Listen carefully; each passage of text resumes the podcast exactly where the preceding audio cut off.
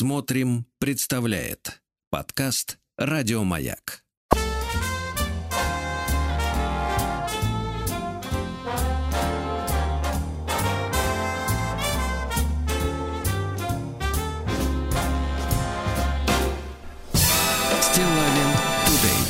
Здравствуйте, товарищи. Э, ну что же, Владику не хочется говорить спасибо за какофонию. Это не была какофония, это было посвящение речи Байдена, очень горячий, да, наше посвящение. Слушайте, и вы что ли измазаны в политике? А? Нет, как там, мы как все там, измазаны. давайте так, ну, а не, давайте как, так, как нее? там Ну вторжение идет? Как Вот идет? вы, вы слышали как? Тим пи пам па па па Понятно. Вот Значит, оно хорошая, значит, маленькая ремарка. Давайте об этом забудем все. Хорошо. Спокойно. Хорошо. Давайте, давайте. 20 минут покоя. Здравствуйте, Сергей, его друзья и радиослушатели. Э, Пишет нам, э, так сказать, Родион Михайлович из Пермского края. Хорошо. Тысячу лет вам не писал, такое ощущение, как будто встретил старого приятеля на просторах Рунета. Недавно, благодаря подкасту, слушать вас начал в удобное время. Спасибо, что вы есть. Понимаете, какая история? Хорошо. Да, да, да. Вот, э, словил на днях мысль, пишет э, Родион Михайлович. Э, Суть такова, когда стоишь в длинной очереди на поворот, то обязательно какой-нибудь наглый торопыга попытается влезть перед тобой без очереди. Вот думаю, как бы ему понравилось, если встать перед ним в живой очереди, скажем, на, на кассу в очереди. Ведь там тоже все, например, в АЗ, на АЗС, э, там тоже все автомобилисты и не раз бывали в подобных ситуациях, и еще приговаривая ему, э, так сказать, э, вместо включенного поворотника, я сейчас залезу перед вами. Да все, я уже стою тут и все. Сбивчиво достаточно, да? Но суть понятна. Ну, Почему-то я... Кассе бы ему начистили, мягко Да. говоря, да. В кассе, да. Прям на почему-то- у кассы, да. Э, Почему-то, когда сидит в, защ- в защитной машине, особые личности ведут себя более наглее, более наглее, э, чем без нее, не понимая, как они выглядят со стороны. Сам я автовладельцем не являюсь, наблюдаю происходящее с пассажирского сидения. Может, э, благодаря вашему радиоэфиру культура вождения будет соблюдаться почаще. Ну, вы знаете, дорогой Родион Михайлович, спасибо за письмо. Тоже такое ощущение, что вот э, встретил старого приятеля вот, на просторах Рунета. Я вам так скажу. Дело в том, что сначала человек, который лезет э, э, перед вами в пробке, на поворот, едет по обочине, сначала он наделяет себя званием «имею право», а потом лезет, понимаете? Вот. э, Поэтому исправить ситуацию никак нельзя. Э, Я несколько раз выступал с э, достаточно громкими прокламациями, проклиная вот всю эту публику, шушеру, да. Но проблема в том, что стройный вой голосов а, от них раздается достаточно громкий, и, видимо, таких немало, они действительно уверены, что они поступают правильно.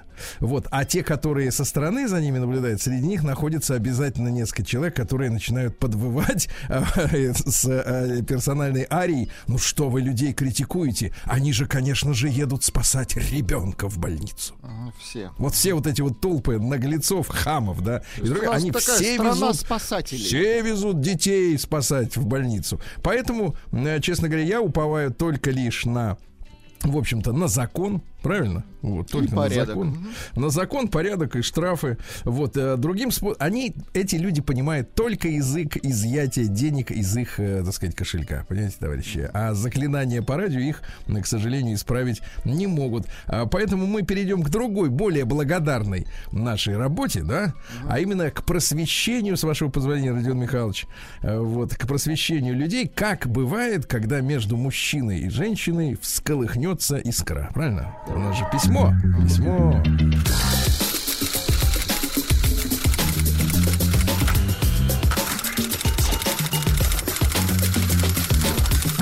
Приемная нос.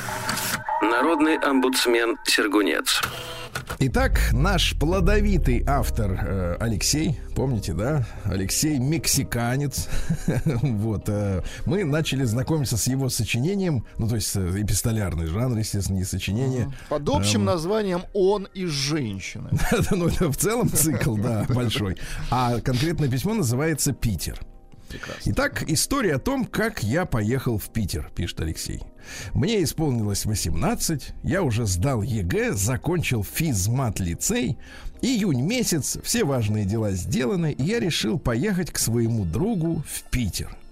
Он мне всегда был как старший брат, в скобках разница в возрасте 10 лет, вот э, всем премудростям в общении с девушками он учил меня с ранья. Э, примерно лет с 14. С 14 Звучит так да. себе. Ну, в общем, чертый калач мы таких называем. Скажите, пожалуйста, а у вас Сранья. был вот, вот такой наставник? У меня, у Да. меня наставник был ах, Черноморский берег. Мой То есть вы, смотри, перенимали движение рук на самом деле, отдыхающих. вот в курортные годы, в мои юные курортные годы, очень много приезжало девиц, знаете, таких достаточно опытных, тертых. Вот. Тертых. И, да, и, И потертых. Был такой, да, процесс некий обучения, вот, поэтому. То есть, погодите, не могу погодите, вы жаловаться. ученик- Нет, а, я, я был ученик у женщины, да, да, да, скажем. А, ну то есть, погодите, А, погодите, но то есть вы были а, способным... мужчины у меня не было, скажем так. Погодите, что- вы были способным учеником, то есть вы Я через, надеюсь, я надеюсь, через конечно. переводчика понимали эти уроки, да, Ну, фактически? зачем переводчик? Переводчик. Ну, я имею в виду, женщина как посредник в, этом, в этих уроках.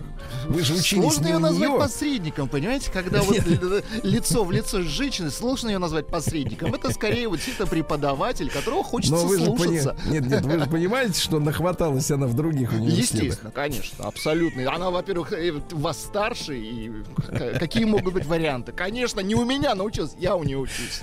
Это абсолютно. Да. Это было мое первое посещение культурной столицы в сознательном возрасте. В скобках далее могут возникнуть сомнения в степени моей сознательности. Я сразу влюбился в этот город.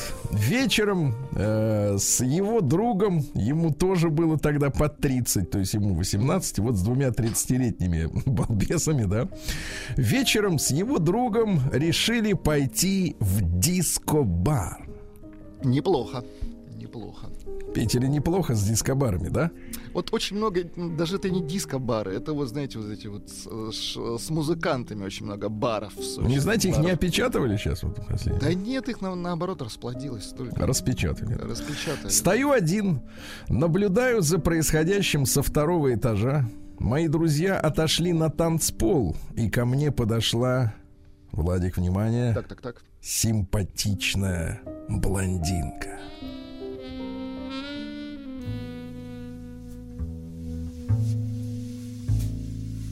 Контрабас хороший.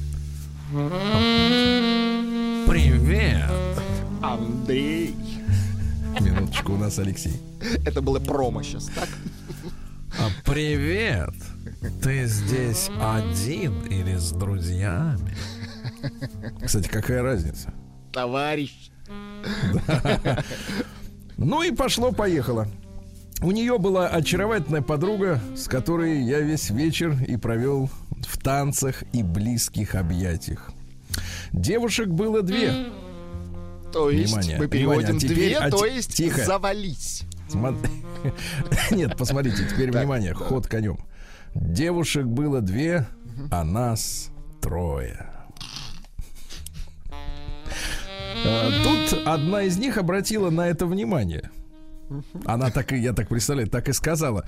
Смотрите, мальчики, вас трое, а нас две. Нет, она сказала по- подруге на ухо. На ухо сказала так. Их трое. Да. Нет, нет, нет, так окосев, да, такими ска- скошенными Ты уже видела их от, трое. от, э, от коктейля, значит, э, да-да-да, как глазками. Их трое. А, Тут одна из них обратила на это внимание и предложила поехать в клуб к их подруге. Мы уже все были на кураже и летели в клуб с открытым забралом. Прекрасно. По дороге в такси девушка назвала свою подругу другим именем. Что значит? То есть, например, например, а, например, Лена, мы едем к тебе в клуб. А в такси она сказала, Сейчас приедем к Тане. понимаете? Нет, она сказала так. Лена, мы едем к тебе в клуб Кате. Да, да. В тот момент на это обратил внимание только мой друг. Мое внимание было направлено на заднем сиденье такси в другое русло.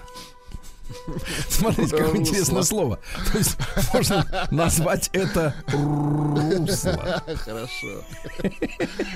А какое у тебя элегантное А, Русло. Не путать с именем Руслан, конечно. Русло. Э, Да. Наши Девушка сказала- отличный, извините, отличный сценарий для кинофильма 3 плюс 2 2. Но дело в том, что а, главный режиссер, который мог бы освоить этот фильм, Федор Сергеевич, он отказался принимать концепцию национальных ценностей. А этот сценарий я готов передать только такому режиссеру, который будет вот отстаивать именно их. Правильно. Поэтому, правильно. извините, ребят, пока сценарий в стол. В стол. Пока Федя без работы. Да, пока что не светит ему, да, новая Волга. Вот. Э, Девушка сказала, что оговорилась. Я тоже бывало, вот, знаете, начинаю о вас говорить, а другим именем вас называю. Например, Семен. Семен, да, бывает. Девушка сказала, был и такой персонаж, да, у нас, захожий. Девушка сказала, что оговорилась. Приезжаем к заведению, заходим, а это, Владик, сейчас надо обязательно так, так, так. руками нащупать нужную Ну-ка, кнопку. ну-ка, ну-ка, давайте. Приезжаем к заведению, заходим, а это стриптиз-клуб. Ага. Даже не знаю, какую музыку Да поставить. у тебя оцепенел палец. Да-да-да, палец не емет. Стало понятно, что встреча-то наша не случайна. То есть парней начинают разводить, вы понимаете, да? Завезли туда, понятно. Как, Завезли новых. как котов Да. завезли туда и выпустили. Сразу в эту- троих. Да-да-да. Сразу стало понятно, что встреча наша не случайна, но нам было уже все равно. Гулять так гулять. Встречаем подругу, усаживаемся перед танцующей девицей, заказываем напитки. Ну, я так понимаю, не кисель, правда? Естественно, не кефир. Общаемся с девушками, всем весело. Тут открываю меню и вижу услуги интимного характера. В меню. Отлично. В меню. Ну, это вот как вот есть вот массажные салоны сейчас. Там, значит, э, душ вдвоем видел в меню. А тут, получается, втроем душ. Ну, тоже неплохо. Тут, давайте так. Заодно, душ- заодно и помылись. как- Душ со сменщицей. Но не забывайте, кстати говоря, не забывайте, кстати, про русло. Русло. Да. Как же такое забыть-то? Ду -ду -ду душа не получится, скорее всего, это как вот, так сказать, какой-то вот, ну да, ладно. Одну запомнил на всю жизнь. Джакузи с девушкой 10 тысяч рублей. Это 2013 год. Помните? Да. Другой долларий-то был. 10 тысяч. Это как сейчас, э, наверное, да, Два цурик, наверное. да. Двадцаточка, да. Джакузи. А, интересно, пузыри включаются? Стоимость джакузи запомнил... Пузыря- с пузырями 30. Стоимость... Поди потом, найди, где твой. Стоимость, стоимость джакузи запомнил на всю жизнь, так как девушка активно предлагала искупаться. Она У нас- намекала, что он грязь. У нас есть мужчина прекрасный, который всю жизнь купался, пока не встретил своего личного педагога и не начал говорить мыться. И начал мыться. Я, кстати, подобрал музыку для джакузи. Давайте дайте музыку для джакузи. Она с вокалом. Ну, чуть-чуть, подожди, сейчас... на- да, Ответ на меню. да, да, да, да. Подождите, Погружаетесь смотрите, и вот смотрите, представьте себе, ванна, она вся наполнена водой, да? Да. Водой, пузырями, и вот, смотрите, вот последний пузырь. Да. Да, да, да. Итак, предлагал активно искупаться. Дорогой, может, в джакузи искупнемся? Ответ. Что бы вы ответили? А вот здесь смотрите как. Так я, у меня... я, я. Нет, нет, нет, Так. все, все. Так у меня плавок с собой нет. Ответ. Так. Тишина. И после этого контрапункт. Так, так, так. а мы будем без плавок. Прекрасно. Тут, э, тут я уж, это какой-то джакузи в вытрезвителе вспоминается. Тут я уж протрезвел. Оценив ситуацию, я понял, что джакузи можно устроить и у меня в отеле абсолютно бесплатно. Ха-ха-ха, наивный малый.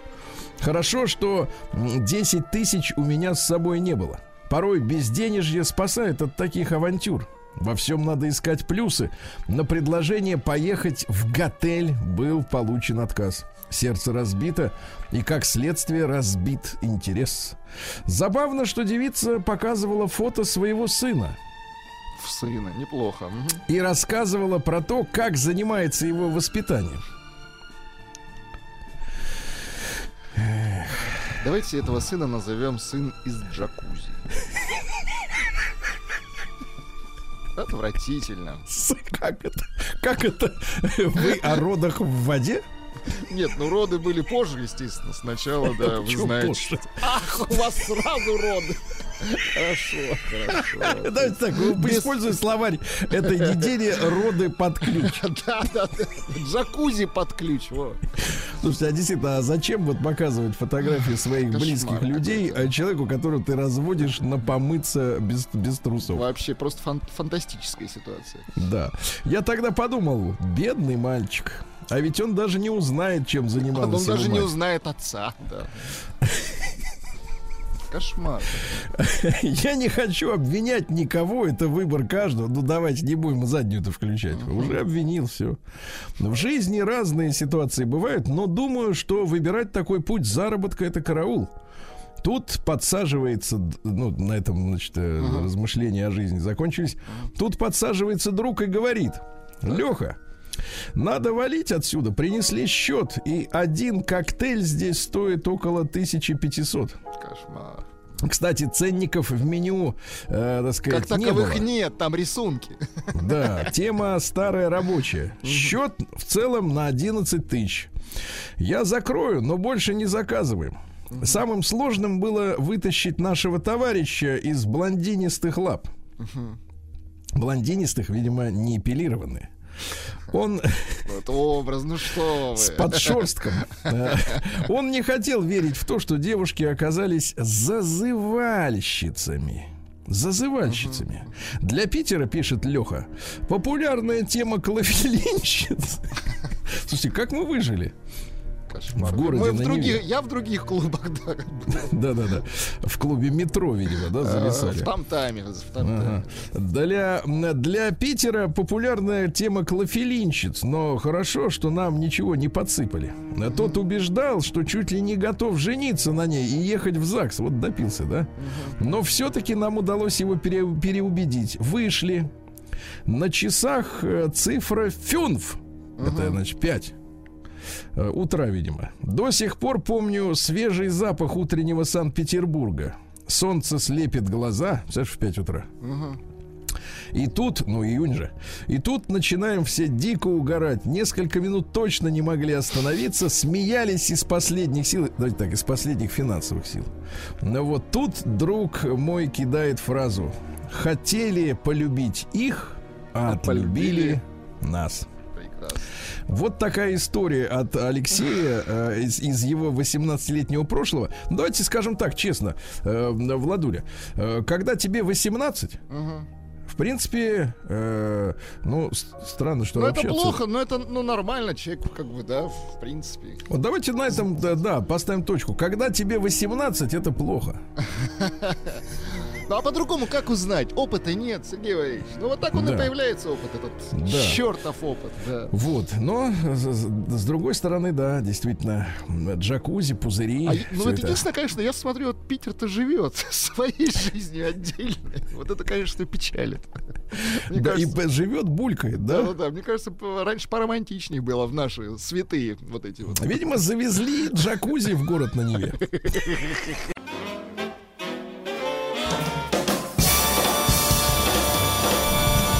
Стилавин.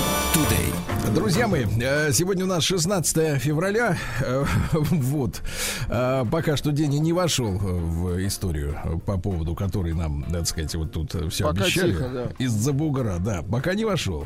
Но сегодня замечательные праздники. Сегодня день разведки военно-морского флота России. Вы знаете, вот по вашему блеску прищуренных глаз, я понимаю, что из вас бы мог выйти отличный военно-морской разведчик. Тем более, что вы же у нас морской Ну, в офицер. принципе, правильно? да. Две недели, как с куста. Так что, товарищи офицеров, кто сейчас, Поздравляем, на, конечно. кто сейчас, э, э, так сказать, на задании, всех с праздником, да, и кто готовится. День архива Министерства энергетики России. Дело в том, что с 1801 года э, начали разрабатывать 25 угольных месторождений, а в архиве вся информация, понимаете, да. Архивы нам нужны. День Киотского протокола. Вы знаете, есть Парижское соглашение по климату, есть Киотское, есть вот этот нынешний зеленый идиотизм, который, значит, вот, соответственно, там глобального характера.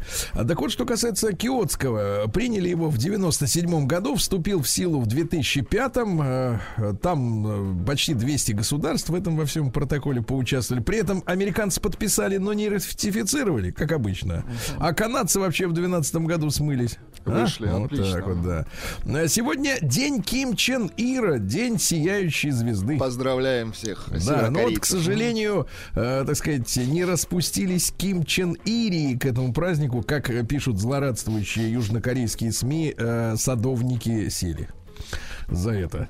Вот. э, Сегодня починки, э, славянский праздник. С утра чинили сельскохозяйственный инвентарь. Именно сегодня, понимаете, да? А хозяйки тоже без дела не сидели.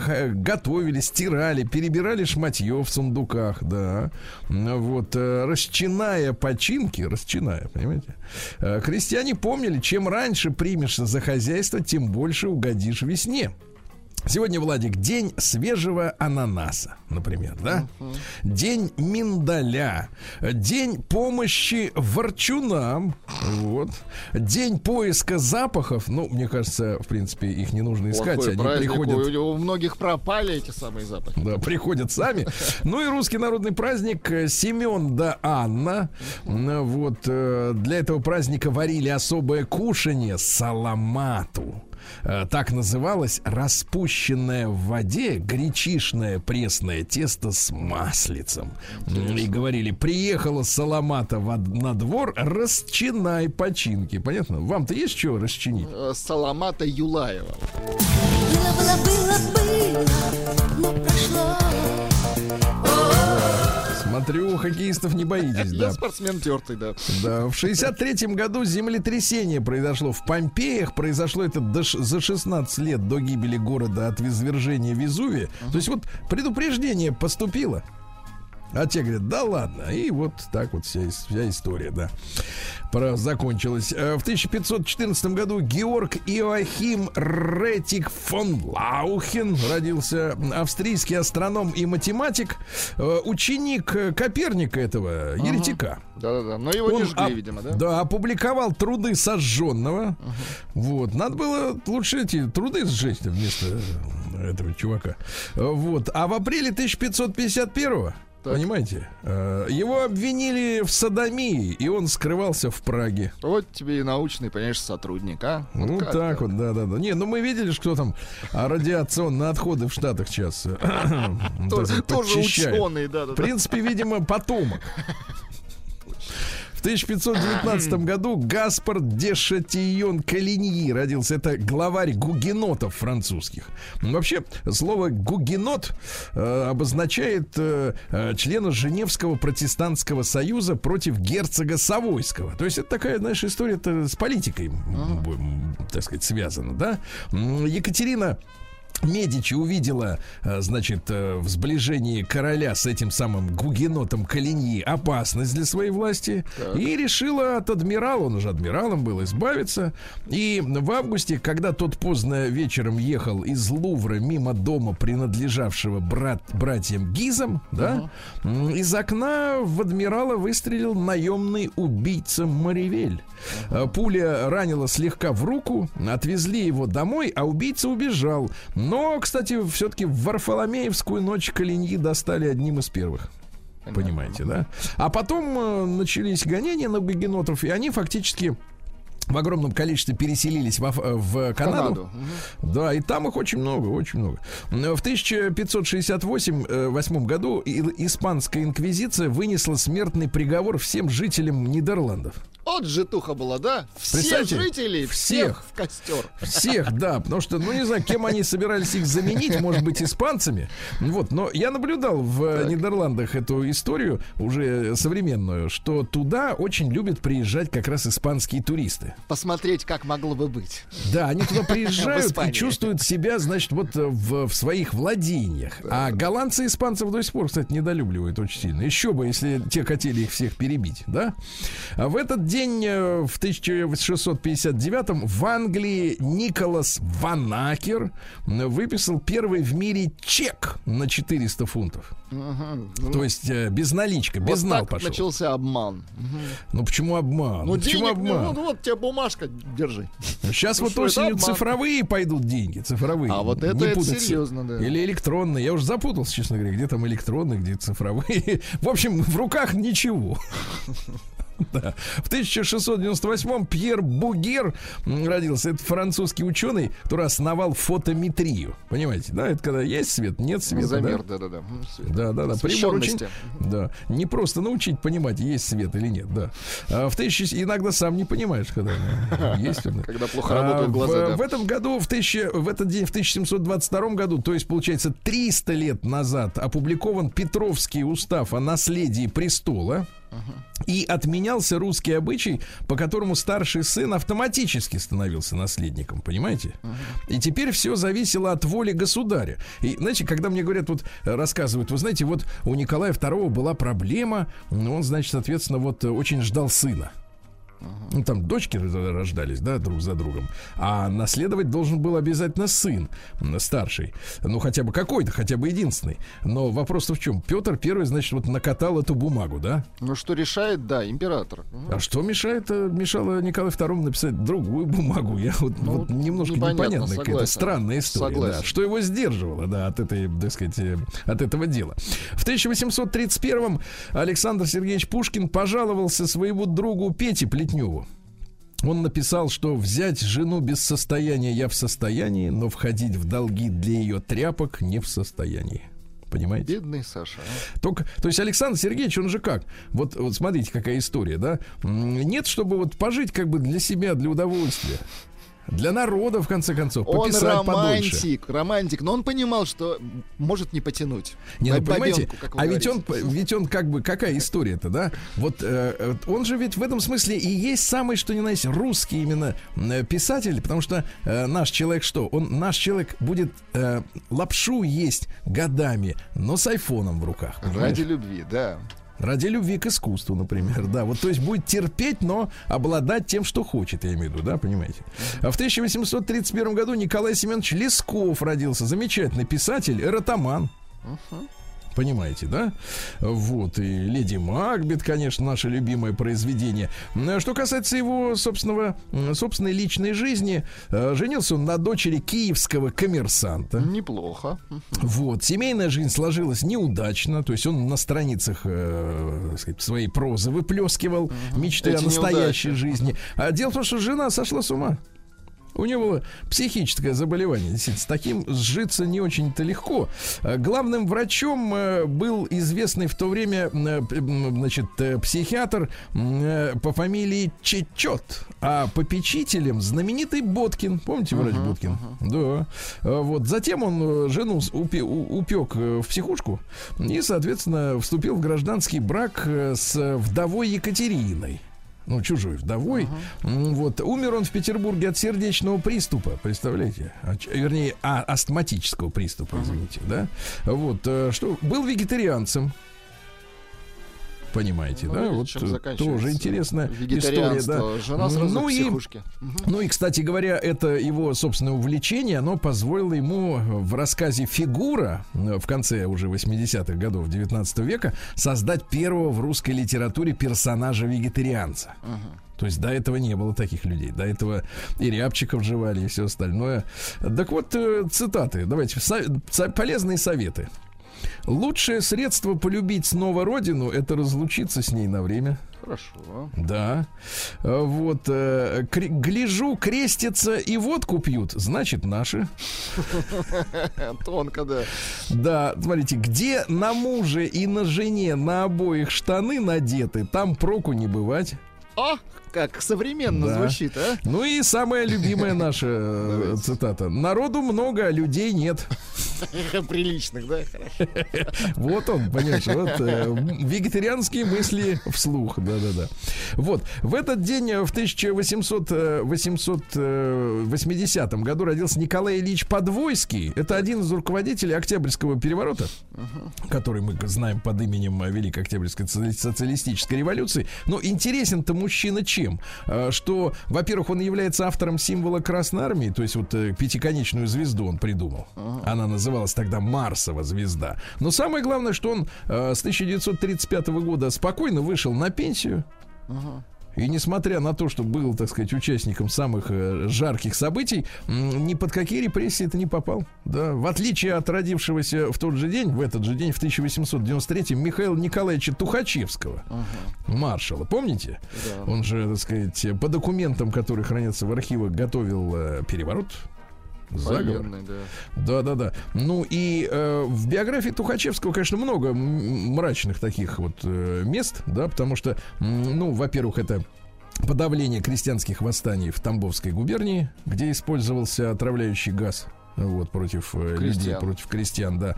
А во-вторых, интересная подробность. Он при каких-то странных обстоятельствах, он же служил еще и в русской армии э, во время Первой мировой войны. Он попал в плен, и э, при странных обстоятельствах, то есть все его однополчане погибли, Мгм. а, он, один, выжил а он один попал в образом. плен, и там больше того, там интересная история, что когда война закончилась, он э, ехал на родину, но так ехал, что из Германии, условно говоря, да, он сначала поехал в Британию, Мгм. где провел полтора года своей жизни при невыясненных обстоятельствах, а потом уже приехал сюда. И вот есть подозрение, что, так сказать, дальше выполнял некую миссию, которой, э, которой ему надоумили уже, так сказать, наши а, британские партнеры. Да, вот примерно так.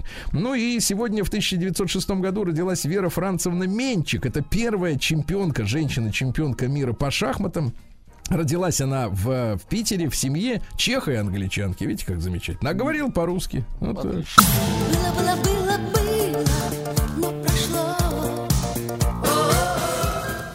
Так, ну что же, друзья мои, сегодня праздник гурманов. В 1909 году родился Ричард, он же называет себя Диком. Вот, э, такое вот э, слово образов... имя образования в английском языке. Э, Ричард, он же Дик. Вот, Макдональд, калифорнийский ресторатор. Ага. Понимаете, да? Вместе с братишкой организовал в Сан-Бернардино ресторан быстрого обслуживания, но потом приехал Рэй Крок. Вот. Которому Ну и- очень понравилась идея. да. Да, да, да, да, да. А в 1906 интересно, отличались вот э, бургеры Р- Р- Дика и его брата Морриса от того, что, собственно говоря, да. Есть Что у нас осталось? всех сейчас. Да. От нашего достояния, вот, э, общемирового. А в 1916 году Кавказская армия генерала Юденича, который в нашем сознании такой вот, э, ну, для кого-то герой, для кого-то э, просто контра уже гражданской войны, разгромила турков, полностью разгромила третью турецкую армию, М, и наши взяли Эрзерум. Да, вообще армия Единича, генерала Единича продвинулась э, тогда на 150 километров, вы представляете, да? М, Вот. э, наши потеряли 2300 человек, а турки 66 тысяч. Вот это разница, да? Вот такой вот, такой вот Юденич. Кстати говоря, у Юденича был план э, взять э, Константинополь с суши, то есть продвинуться вдоль берега. Ага. Но Николай II поддался на уговоры англичан, которые сказали, да мы и так вам его отдадим, когда вы выиграете. Зачем надо было с ними, так сказать, договариваться? Да, как-то вот странно. А в 1925 году Евгений Радыгин, композитор и народный артист России, например, «Уральская рябинушка», а? Уральская Едут рябинушка. новоселы. Вот а? новоселы вам, Вот пожалуйста. давайте. Просторы, горы и долины, в серебро одетый зимний лес грустит. Музыка не мешает вокалисту петь, я считаю так, да, на заднем Это плане. не вам решать. Да, в 35 году родился другой немножко певец. Вот давайте сравним. Са- Сальваторе Бона, муж Шер, который ее поколачивал. Да. Ну-ка.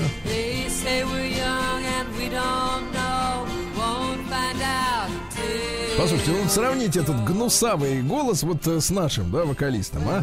Э, Да, да. никакого сравнения. Ну давайте, ну давайте, дайте. Сейчас едут новоселы, пожалуйста. Родины просторы, горы долины. Зимний лес круг. Конечно, упадническое, давайте так, декадантское, да, дегенеративное искусство у них, правильно? Дегенеративное. процентов. Да, в 1937 году Уоллес Карозерс, э, химик из фирмы Дюпон, запатентовал нейлон, ребята. А Спасибо теперь, да, ему. какая вечеринка без нейлона, да, Владик? Вот такая история. Значит, Ким Чен Ир родился сегодня, замечательный мужчина, в 1941 году. Ну, это сын. Да, да, Сын. да. Да. Э, Так вот, значит, э, какие человеческие взгляды у него, общечеловеческие? Э, Значит, человек властелин мира и хозяин своей судьбы. А? Нормально. Вот а так чего вот. стесняться-то? Да, ну вот смотрите, жить трудно не значит жить грустно. А? Вот. Жить Или- хорошо, или- а, а вот хорошо моя жить любимая. еще лучше, да? А вот моя любимая цитата. Можно обойтись без конфет и печенья, но нельзя обойтись без патронов. Согласен, согласен полностью, да. Дальше. Э, В сорок девятом году Евгений Иванович Ноздратенко, помните губернатора Приморского края? Харизматичный мужчина такой, да, взгляд, огонь. Вот в 57 году в СССР учреждена медаль за спасение утопающих. На водах. Понимаете? Хорошо. Да, конечно, на вот, а где еще-то? Вот. э, э, Сегодня в этот день, в 1976 году, и мы шлем наши самые горячие поздравления в набережные Челны. С конвейера Камского автомобильного завода сошел первый тяжелый грузовик. Ну, теперь ждем электромобиль. Там маленькая история-то, я ее рассказывал уже, не грех повторить. Почему именно там-то? Потому что местные партийцы, они поняли, что, в принципе, можно, ну, хорошо подняться на строительстве завода, ну, в смысле, морально подняться, естественно, в то время, да. Э, Речь шла не о коррупции. Заработать очков, да. Да, да, да, да, да, и не одно. Вот. Дело в том, что решался вопрос, где строить вот этот автозавод новый. М, э, Было, было предложение в Красноярском крае, да, или вот, соответственно, э, в набережных Челнах. И местные, значит, партийные деятели, они э, взяли лопаты, засучили белые рубашки и летом там в конце 60-х, 68-го года, по-моему, вот, летом начали э, копать котлован, и, соответственно, эту, эта фотография, да, как люди в летних рубашках э, копают э, котлован, м, была отправлена Брежневу. Он такой, о, хорошо. Она пришла как раз на заседание, да, где решался вопрос, а тут подсовывают эту фотографию и говорят, смотрите, а вот люди уже начали строить. Вот, ну, значит, говорит, давай там Ну и устроить. И до сих пор, и до сих пор, значит, а, ведь смотрите, а, э, начали-то строить на самом деле в декабре, а в музее висит фотография, что люди роют летом. Очень смешно. Э, В 1978 году в Чикаго родилась первая компьютерная BBS, как мы называли всегда, да, электронная доска объявлений. Ну, то есть ты по телефону дозваниваешься, а там тебе на компьютере пишут, продаю собаку, правильно? Прекрасно. Продаю крота. В тот же день родилась красавица наша замечательная, длинноногая Любовь. Толкалина, а? Да. Ты понимаешь, а ведь кандидат э, в мастера спорта по синхронному плаванию, еще и спортсмен замечательный, да? Э, В 1999 году э, в столице Кении, Найроби, турецкие спецслужбы выловили лидера курдской рабочей партии Абдуллу Аджалана. Помните? Конечно, помню, как сейчас. Лидер Аджалан, конечно. Вот. Ну и в 2005-м, напомню, так сказать, сегодняшним э, агитаторам за зеленую энергетику и все за это, об этом в 2005 году как-то без особых понтов вступил в силу Киотский протокол. Да, о сокращении парниковых газов. Но основные обязательства взялись на себя, естественно, индустриальные страны. Евросоюз должен был сократить выбросы на 8%, э, штатовцы на 7%, э, Канада, которая сбежала из соглашения в 2012 году, на 6%, да? Вот. А Россия и Украина, например, ну, на Украине тогда были еще производство, вот, э, сохранить свои э, среднегодовые выбросы, потому что у нас из-за 90-х годов, э, ну, такое количество предприятий остановилось, э, что, У нас принципе, не было мы- таких выбросов, да. мы перестали загрязнять при- при- природу, да, так что если какой-то выйдете э, какую-то пользу гипотетическую от того, что произошло в 91 году с нами, э, то, в принципе, да, природе как бы стало вот официально Полегче, полегче. полегче. Но что интересно, соглашение не подписал Ватикан. А когда у них А у них меняется... больше всего выбросов. Да, Да, а когда у них меняется меняет папа, да, у да, них да. труба дымит. Вы Да, да, да, да, да, Да, да, да.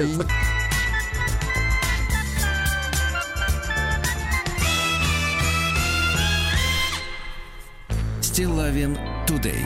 Зябко сегодня в Москве-то ночью до минус 10 температура опускалась, Владуля. Да, да. А вот как в Тольятти дела? Минус 12 не хотите? Зябко ему. Слышишь, что ли? Зяблин. Жара в Москве. Вот что, Тишковец чтобы молодец. песней своей помогать вам в работе, дорогие мои. Ну, Тут все просто, тольяттинцы, да. Э, Прокуратура э, в феврале начала проверку по делу неадекватной многодетной мамаши в Тольятти. Вела 35-летняя женщина аморальный образ жизни. У нее трое детей, 10, 8, 2. Употребляла алкоголь, наркотические средства. К ней ходят мужики. Постоянно слышен детский плач. Держит в страхе весь дом на замечания по поводу своего аморального поведения, поджигала чужие двери и кидалась с ножом. Представляешь? Женщина-аморалка. Да. В Тольятти вынесен приговор судье за взятку в 1 миллион рублей. Так, понимаю. В Тольятти рядом с элитными домами в Волгу упал экскаватор. Хорошо. Понимаете, да. А в Тольятти состоялись финалы личного чемпионата мира по мотогонкам на льду. Хорошо. А, В Тольятти обследование теплотрасс впервые проведет робот-диагност. Посмотрите, а? прекрасно. А, Тольяттинцы проголосовали против изменений в генеральный план города. Хорошо. Вот, ну еще пару раз хорошо. На трассе под Тольятти у пассажира машины обнаружили 4 килограмма наркотиков. Хорошо. Вот. А, выявили резиновую квартиру с 37 иностранцами. Очень хорошо. Да, да, да. Ну и, наконец, давайте несколько просто прекрасных сообщений. Во-первых, в Тольятти стартовал конкурс чтецов «Мой Пушкин». Вот. Отлично. Самарская область ворвалась в десятку лучших регионов по качеству жизни на девятом месте. Сейчас Самарская область, да? Ну и еще пару сообщений. Во-первых, в Самарской области женщина 40-летняя напала с ножом на бывшего мужа. Представляете? Захотела забрать часть своих вещей, но увидела, что бывший муж спит с сожительницей новой. Хорошо. Нет, нехорошо. Пошла на кухню, взяла нож и, так сказать, навтыкала. Кошмар. Да, ну как бы врачи спасли обе- обоих, да. Ну и, наконец, э, за год в Самарскую область из-за рубежа переехало 3000 соотечественников. Из-за Замечательно. рубежа? Замечательно, да, из-за рубежа. Дальнего, я надеюсь. Стилавин Тудей. Итак, рубрика «Кого растим?». 23% старших школьников говорят, что хотят навсегда уехать из России. Но, друзья мои, не надо так сильно переживать. Э, Во-первых, в этом возрасте много фантазеров, да. А во-вторых, я помню статистику, которая была еще в 90-е годы. Э, Ну, где-то 50, по-моему, 4% жителей Великобритании мечтали о переезде в США. Ну, это, так сказать... Ну, это э, нормально, короче. это нормально, да. Даже маловато, я бы сказал. А, Михаил Боярский заявил, на что готов пойти в случае победы «Зенита» в Лиге Европы. Знаете, на что? Ну-ка, только, надеюсь, в рамках закона он пойдет. Да, сбрить усы. Не Ребята, надо, надо, стараться. ну, не- не Мы надо. должны Михаила Сергеевича увидеть, наконец, настоящим. И без, и без шляпы. Без да? прикрас, да. Без шляпы и. Да, работодатели рассказали, э, э, какой любви ждут от сотрудников. Понимаете, они ждут любви. А оказывается, работодатели ждут любви от сотрудников к своему делу. Вы представляете? Особенно сильно у столяров, флористов, значит, э, Маляров.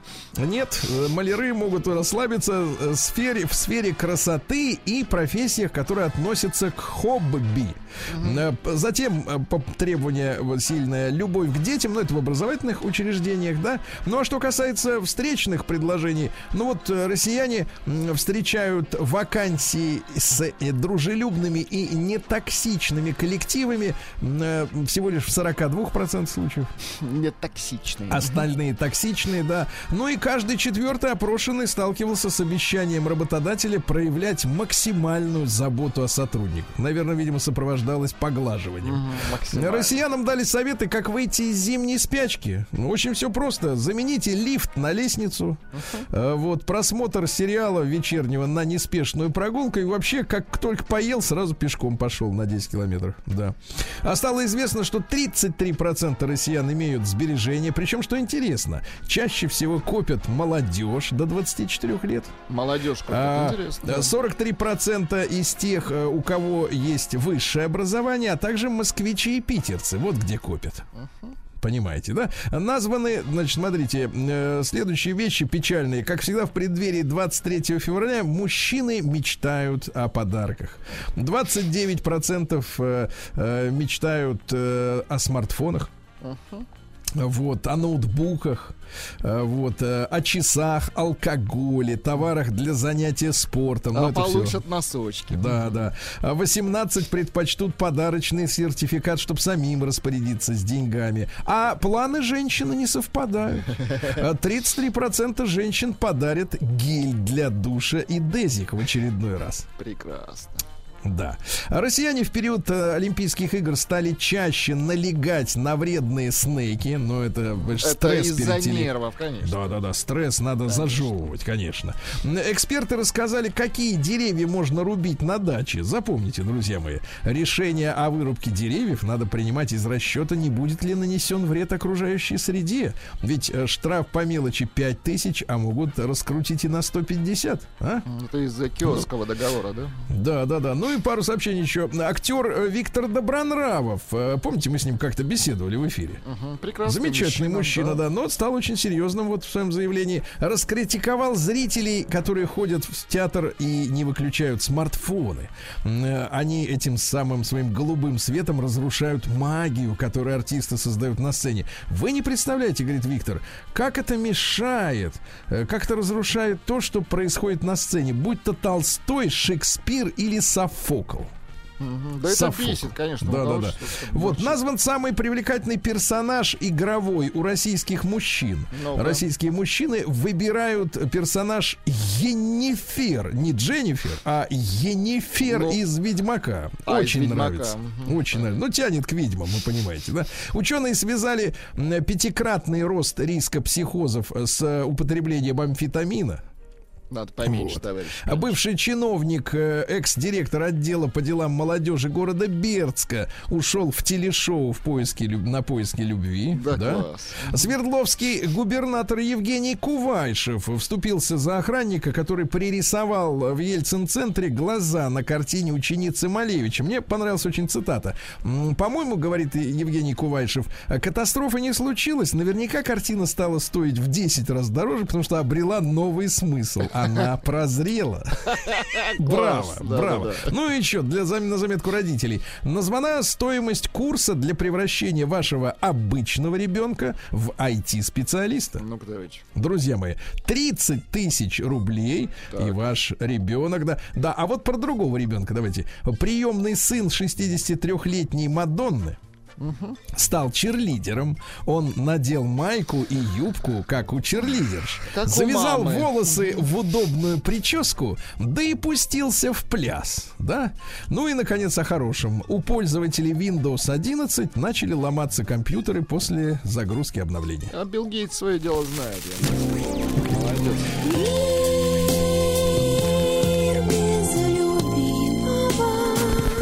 Так, ну что, мы часто, знаете, с вами говорим о каких-то вот безответственных людях э, в нашей стране, да? А посмотрите, это всемирное явление. В Британии э, женщина подала заявку на телевизионное, на участие в телевизионном шоу «Брак с первого взгляда». Э, Дело в том, что ведущие определяют пару, А познакомиться можно уже только во время э, церемонии в Уже в ЗАГСе. финале. Да, в ЗАГСе. А, э. Значит, рассказывает девочка следующее. Смотрите, логика женщины, ей 27 лет. Я ничего не знала о нем, кроме его имени нескольких мелких подробностей. Я была захвачена романтикой надежды. Надежды на то, что он может стать избранным. Все было как в тумане, так как я решила не надевать очки. Так что только когда я приблизилась к нему, я смогла увидеть его лицо. К счастью, он был действительно хорош собой. В итоге первую брачную ночь они провели за разговорами. А через год она ему призналась, что действительно его любит. Представляете, какие чудеса? Да. Наоми Кэмпбелл назвала свое материнство лучшим достижением. Да, молодец. Да, лучшим. А, Вот, э, то есть не обязательно становиться э, моделью, чтобы достичь высшего достижения. Женщина отправилась на свидание с мужчиной из Тиндера и неожиданно родила. А это что это у тебя? А это у меня А ребеночек. это наш будущий сын. Да, да, да. Нет, нет, нынешний. уже. Нынешний. А, Да, что интересного еще? Женщина обнаружила в фастфуде из KFC туалетную бумагу. Э, Вот, об этом пишет британская газета «Зеркало». Надо было мира». так написать. Наконец-то обнаружила. Да, да, да. А то искала все там, шарилась, да. А, Назван способ э, похудеть для женщин старше 50. Надо налегать, девчонки, на белок. Без Белок. него никак не похудеешь, да. Женщина нашла свой пятилетний чизбургер, забытый в машине, и ужаснулась от, том, от того, что он, во-первых, ни капли плесени не имеет. Никакой гнили. Выглядит точно так же, как пять лет назад в день покупки. Просто не, не прокусывается. Твердым, зараза, стал, да? Ну и, наконец, о хорошем давайте. Во-первых, э, э, девушка призвала убегать от российских, призвала от российских мужчин, у которых дома есть PlayStation. Объяснила, что это не лечится, от таких надо бежать. Ну и, наконец, э, и удивительная новость. В Новой Зеландии запретили менять пол. В Новой Зеландии. В Новой Зеландии запретили менять пол, представляете? Ни ногой, Что ж у них случилось? ни ногой. Да нет, ноги здесь ни при чем. Новости капитализма. Так, ну что же, грустное известие. Девочка, которая подала в суд на принца Эндрю и хотела его прищучить за изнасилование и педофилию. Вот, решила урегулировать э, спор, так сказать, Финансово. уголовный финансами. Прекрасно. А, надо, ну, для кого прекрасно? Для принца, да. Причем королева помогает собирать 16 миллионов долларов, чтобы откупиться. Да есть деньги в королевстве. Вот такая история, да. В Малайзии голодный слон разгромил склад военных, э, где лежали пайки. Там Кошмар. прям дыра в стене, прям вот я видел, фотографию, прям дыра. А передавший ядерные секреты по строительству реакторов э, в американских подводных лодках, э, э, значит, признал свою вину. Инженер-ядерщик передавал секреты в бутерброде с маслом. Очень любопытно, да. А канадский инженер придумал робота-грибника, который собирает урожай качественнее, чем человек. Да. А Фондовой биржей Индии несколько последних лет руководил Йог из Гималаев. С ним согласовывали все решения. Ну, Йог, прозревший. да? Прекрасно. Да. В Новой Зеландии, где запретили, э, значит, менять пол, там беспорядки. Вот, ну, беспорядки из-за, так сказать, вакцинаторов. А суть в том, что полиция начала разгонять митинг песнями Baby Shark и Макарена. В ответ на это протестующие стали плясать и подпевать, и расходиться, отказались расходить, расходиться. Киносервис в США будет контролировать э, просмотр зрителями рекламы. Представляете? Как контролировать? Значит, будет задействована камера, э, значит, в смартфоне, я так понимаю. Кто отвернулся, получает по мозгам. Да, будет следить за, за глазами. ладно. Если ты дрянь, дрянь не смотришь на рекламу, реклама останавливается. И пока ты ее не досмотришь, дальше дело не Это пойдет. насилие. А те, кто смотрит хорошо, не отвлекаясь, будут э, премировать виртуальными валютами, на которые можно будет прикупить еще немного замечательных фильмов. С рекламой, прекрасно. Да, да, да. Вот такая история, да. Хорошо. Не то слово. Наконец-то ждали такой опции. Надо вообще голову фиксировать, мне кажется. Россия Криминальное. А то он, понимаешь, себе навека глаза Конечно, нарисует. отворачивается. Эй, ты! Нет, нет, татуху сделает, э, да. А судью, разъезжавшего пьяным по Самаре, Так. лишили особого статуса. Ну, Особого. э, То есть, то в принципе, он приятели, оста- остался в правах, но Да, особый то- статус уже. да, то приятели прокурора, значит, на охоте взяты ОМОНовцами, то вот еще какая-то история. Надо присмотреться к региону. А, суд в Крыму рассмотрит дело о краже лечебной грязи на полтора миллиона рублей. Представляете, грязь воруют. Грязь верни, слышь? Вот так. Да, грязь на стол. А ГИБДД в Москве обнаружила Rolls-Royce с государственными номерами от «Жигулей». Представляете? Да, причем машина принадлежит президенту инвестиционной компании. Вы представляете, человеку явно не бедному. Конечно. И скрываться под номерами от 15 Очень модели. некрасиво. О, Ну, очень. это девятка бывшая, да. Срамота, я скажу так, срамота. Почему вот чем больше денег, тем вот жаднее, а? Т- Тем прижимистей. Да. Не знаю. А Нижег... Вот гениальная новость, Владик. Нижегородский родильный дом отказался выдавать ребенка без оплаты услуг. Да как так? Это что? Да, отлично. Это Сначала торговля бабки. детьми? Вот Не как это- торговля детьми, а дети в залог. Ясно? Дети в залог под обеспечение услуг. А, воспитательница детского садика в подмосковном Королеве Так. украла у детишек э, золотые крестики нательные на 17 тысяч рублей. Да на ней креста нет. Вот именно. Ты что ж творишь-то, а? Ай-яй-яй. Ай, на святое ты покусилась-то в прямом и переносном смысле, да? ГИБДД назвала в Москве самый аварийный день в прошлом году. Это 11 мая почему-то. 43 ДТП было зафиксировано одновременно. Житель Самарской области угнал машину, потому что устал идти пешком. Ну, по крайней мере, это честно. Понимаете, в чем дело? Это честно. Нет, понимаешь, тут как бы э, с- э, пес Павлова, да, то есть устал, взял машину, все, что тут Логично. церемония, правильно? И не поспоришь. Устал, взял. Ну почему? Зачем задумываться о чем-то, да? Да, давайте еще несколько интересных сообщений. Во-первых, э, ФСБ задержала экс-руководство обанкротившегося завода в Новосибирске. Подлюки специально банкротили завод, представляешь? Взяли за жабры. Сволочи. А сколько таких случаев раньше было в 90-е? Э, Пермскую школьницу приговорили к сроку за кражу денег с банковских счетов. Э, Сначала стырила э, при помощи смартфона у 67-летнего знакомого. Школьница, я напомню. Потом у 28-летней подруги. Вот что может связывать школьницу и женщину 28 лет? а? Деньги. В итоге три месяца колонии для несовершеннолетних и ужасный случай, давайте, ужасный случай, значит, в Подмосковье. Ребята, вы так больше не шутите. А, Мужчина в прошлом году женился на 50-летней женщине. Вот, и пошутил над ней. Сказал, что в гости приезжает любовница. И действительно, дверь открылась, на пороге стоит молодая красивая девочка с чемоданом. Так. Жена, э, в чем была, в спальной рубашке, так сказать, э, в тапочках, э, убежала на улицу, Так. замерзла в лесу. Совсем замерзла. А девочка с чемоданом была племянницей. Просто Это мужчина была такая пошутил. шутка.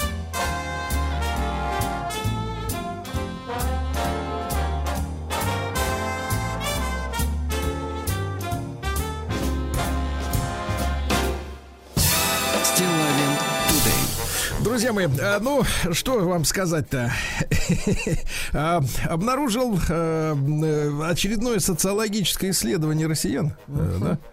Вот. И э, я давно подозревал, что вот в этом какая-то есть, э, кроется проблема многих неудач вот на рынке невесты, женихов. В семейном бизнесе. да? Вообще в семейной жизни, да. Вот мне, мне давно казалось, что вот есть какая-то причина для этого, для этой прорвы а, разводов, которые есть в стране, да. Вот мы же знаем, что там чуть ли не 80% браков распадаются через год э, после э, свадьбы, понимаете, да? То есть а, что, в чем там проблема? А, люди, ну, во-первых, они безответственные, да, они э, сп- э, спутываются непонятно с кем, вот, и, и- и через год они полностью разочаровываются. И вот, э, вы представляете, э, вышла статистика, сейчас я вам ее э, оглашу, но, честно говоря, после этих цифр э, руки опускаются. С одной стороны, ты понимаешь, что какое-то безумие, а, а с другой стороны, все совершенно встает на свои места и, и закономерно, да?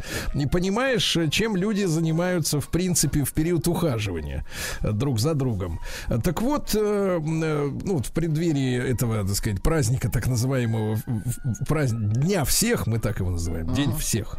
Э, Вот, э, вышло исследование о совпадении интересов у людей в парах. И потрясающие цифры. Значит, максимальная цифра касается еды. 46% э, совпадают э, в приоритетах, что касается съестного. Уже То есть- неплохо. 46. То есть, например, Сибасика или Кижуча. То есть, вот как бы... э, Тебе меньшинс- хвост, мне глаза. Да, Хорошо. формальное, формальное меньшинство не дерется из-за из еды, да. Но дальше, ещё- дальше просто катастрофа. Посмотрите. Э, В том, как хочется проводить свободное время, совпадение только у 26%. Куда хочется ехать э, в путешествие, только 24%. Что носить, как одеваться, ну, в смысле, как я вижу Когда тебя, еще ты и меня. нечего надеть. м. 24%. Выбор запахов, парфюмов 23%. Увлечения в свободное время совпадают у 22%.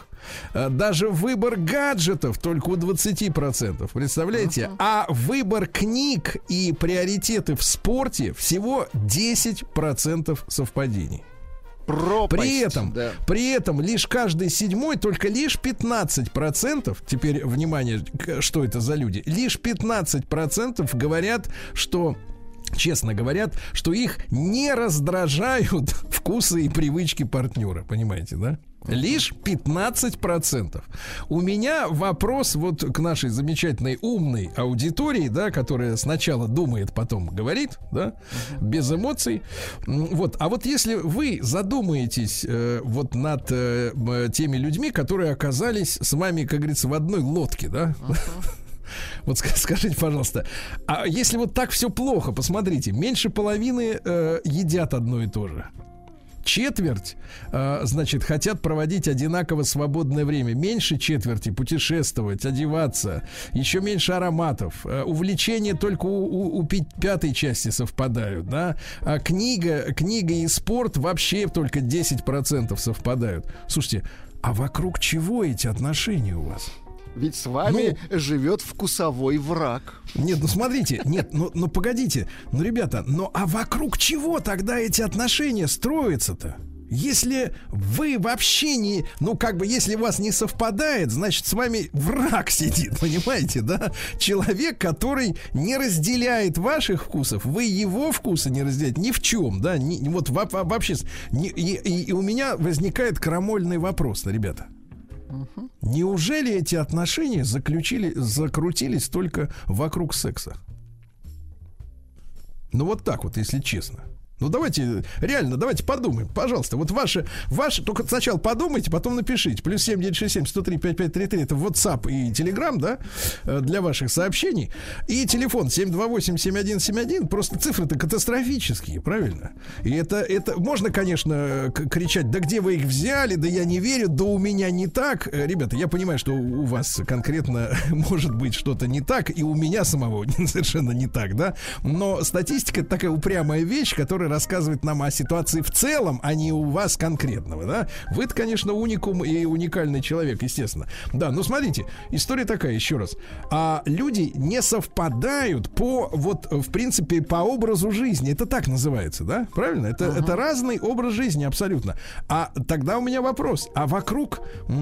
э, что побудило вас с этим чужим человеком-то, понимаете? Главное, что Чужим. чужим человеком, с которым не хочется читать одни книги, не хочется ехать туда, куда ему хочется. Он, например, вот хочет в Тай, а вы хотите, я не знаю, в Сочи, ну, условно говоря, или наоборот. Не, хотя вы в вряд ли. Сочи, а он в танке хочет. Да, да, да. Значит, да, он в танке играет, а вы в косметический салон и так далее. А вокруг чего вы вообще сошлись-то? Вот этот вопрос. Давайте, на- давайте начнем с Вячеслава. Да, да, да, да, да. Методиста. Он, он сошелся давно, когда танков еще не было. Так что было чуть полегче. Слав, доброе утро. Доброе утро. Нет, ответ здесь очевиден, потому что я вам говорю, что вот как-то как всегда в YouTube, да, один, не дай бог, клип посмотришь какой-нибудь сюжет, и тебе начинается скидывать сноски. Вот я часто, часто, ну, там, от придури собственной, смотрю, когда, вот я говорю, молодые или не очень молодые ребята на сайте знаком знакомятся с девчатами, да, и там снимают э, свидания, которые происходят. Вне сомнений, конечно же, э, статистика, которую вы правильно замечаете, вот такая удручающая, она говорит о том, что изначально, вне сомнения, отношения складываются вокруг секса. Симпатичная девчонка, но может быть, потому что я неправильные клипы смотрю, да, у меня складывается действительно впечатление, что 98% современных молодых, симпатичных, стройных девчат, вне сомнения, ориентированы только на одно. Бабло, тай, как вы говорите, маникюр, педикюр. И когда я говорю, что, слушай, ну понятно, а ты вообще собираешься там работать, как тебя социально реализовывать? Она, да нет. Так, подожди, а для чего ты мне нужна? Да просто ты должен кайфовать от того, что я буду рядом с тобой. Вот я буду не рядом с Васей, не рядом с Петей, а рядом с тобой. У тебя будет вот такая вот, такой интересный, симпатичный, приятный, тупой, вне сомнения, аксессуар. Поэтому да, и, и когда э, я просто э, в силу того, что, может быть, там вместе с вами, Сергей, мы такие вот гомофобные ребята и не очень любящие э, приоритет женщин, э, а вы там даже премию, да, получили в свое время э, за это. Вне сомнения, мужчина постоянно, в моем понимании, если он не конченый совсем идет, он постоянно развивается. Мужику, как правило, интересно что-то новое, я имею в виду интеллектуально сам себя. А женщина, вот она остается в своем состоянии педикюр, маникюр, уход за собой, иногда фитнес, потом у них начинаются да, духовные практики, коучи всякие.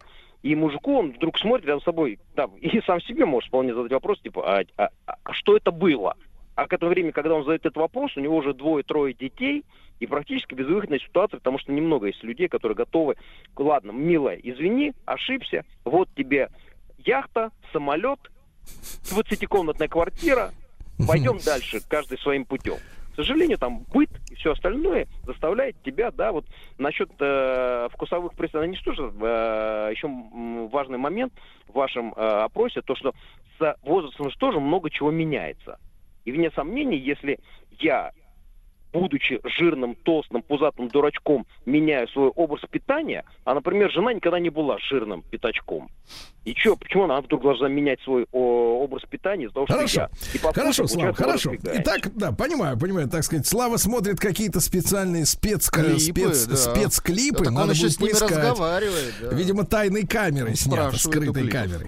Да, давайте, друзья мои. Итак, э, я напомню еще цифры. Люди тотально не совпадают в образах жизни, да, в паре.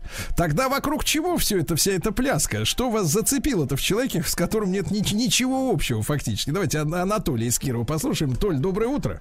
Да. Здравствуйте, здравствуйте, Сергей, друзья, здравствуйте. Толя, вот тебе, смотри, А- 39 лет, говори честно. Мгм, как есть. Говорю честно, как есть. Жить надо с таким человеком, с которым совпадаешь на 100%. С женой прожили 18 лет, нарожали троих детей. Ей нравится готовить, мне нравится есть. Мне нравится зарабатывать деньги, ей Вот как вы нравится тратить. совпадаете. Идеально совпадаем. Так, Но В понятно. прошлом году задумали поездку, купили домик на колесах, поехали на юг, э, совпадали на 100%. Ну, она не спорит с тобой, ты к этому, к этому клонишься? Ну, скорее всего, я с ней не спорю. Ты с ней споришь. Ну, то есть есть, есть человек, который уступает, да. Но, ребят, смотрите, это, не, это быть, не конечно. снимает, это не снимает вопрос. Понимаете, можно изменить свое отношение к какому-то вопросу, да. Но ведь подсознательно это желание, например, ты хочешь съесть сосиску, а она кижуча. Они разные, понимаете? Сосиска и кижуч это разные вещи. Есть все равно в подсознании ощущение, что как вот диссонанс, да. Давайте Владимира из Москвы послушаем, человека мудрого. Володь, доброе утро. Да. Доброе утро. Ну, Да. во-первых, для того, чтобы счастливо жить, нужно, во-первых, любить человека, с которым ты хочешь жить. Вот. Во-вторых, если ты этого человека любишь, и он тебя любит, то надо жить для этого человека, э, жить его жизнью, жить для него. А если он тебе бу- будет отвечать тем же, так это и есть счастье. Это так просто, понимаете? А если этого нету, то никакие ни меркантильные, ни богатые, ни бедные, никакие другие любые условия не сохранят брак, абсолютно не сохранят. Поэтому, чтобы быть счастливым, нужно жить друг для друга. Но для этого надо любить этого человека. А если Пон- не любите, то зачем тогда завязываться? Да, да. Владимир, спасибо вам большое за мудрость. Э, Давайте Дмитрий из Перми послушаем. Дим, добрый день, доброе утро. А, Да. Доброе утро, мужчины. Дим, Ну, общем, Дим, вот смотрите, вот смотрите. Да, вот вам 46 лет. У вас вокруг чего к- к- закрутились-то отношения? Книжки одни читали А вот- там. Вот у меня тут, в общем-то, тоже такая ситуация, как у каждого человека, в общем, достаточно ну, запутанная, так скажем. Да, я со своей женой прожил 28 лет в браке, было всякое, но мы там очень много во многом совпадали. Вот прям буквально по всем статьям. Так. И еда, и, значит, э, отдых, и, в общем, ну, все здорово. Но, тем не менее, мы разошлись, вот, и, э, соответственно, я э, вошел в новые отношения с женщиной, с которой, в принципе, меня связывало поначалу, ну, конечно же, да, ну, вот, так скажем, текст, да, и он был во главе, так сказать, э, Не угла. стесняйся, Но не потом- стесняйся. Так и говори, секс. Что тут? Секс. Ну, да, вокруг секса, да. Ну, а, соответственно, проходит время, и ты Так. начинаешь, у тебя эти розовые очки начинают падать, и ты начинаешь видеть, что это не так, то не то, это нас, вот тут нас все это как бы разделяет все больше и больше. Так. Соответственно, эти отношения, они буквально, ну, там, за считанные там 3-4 месяца, они просто разваливаются в труху, потому что нет совпадений. Вот. Так, а ты Поэтому мне хочешь кажется, теперь что- обратно вернуться-то к женушке бывшей? Да уже, вер- да уже вернулся, чего уж там. Ах, скрывать. ты нагулялся, да, брат? Ага. Ну, я подумал, что там в соседском огороде трава-то зеленее, а видишь, как оказалось-то. Вот, Нет, видишь, но, всё-таки тянет... но А хор- хорошо, сухостой. хорошо, хорошо повезло тебе, что она не успела вместо тебя найти какого-нибудь, да, обормота. Да это уж Правильно? точно, это уж точно. Брат, ну ты счастливый, смотри-ка, Дима, да, вот смотри, Дима 48, есть счастливые люди в стране. Значит, ребята, еще раз, статистика вышла. А тотальное несовпадение во вкусах, в образе жизни между людьми. Мне кажется, это и есть причина э, разводов. А вокруг чего закрутились ваши-то отношения личные?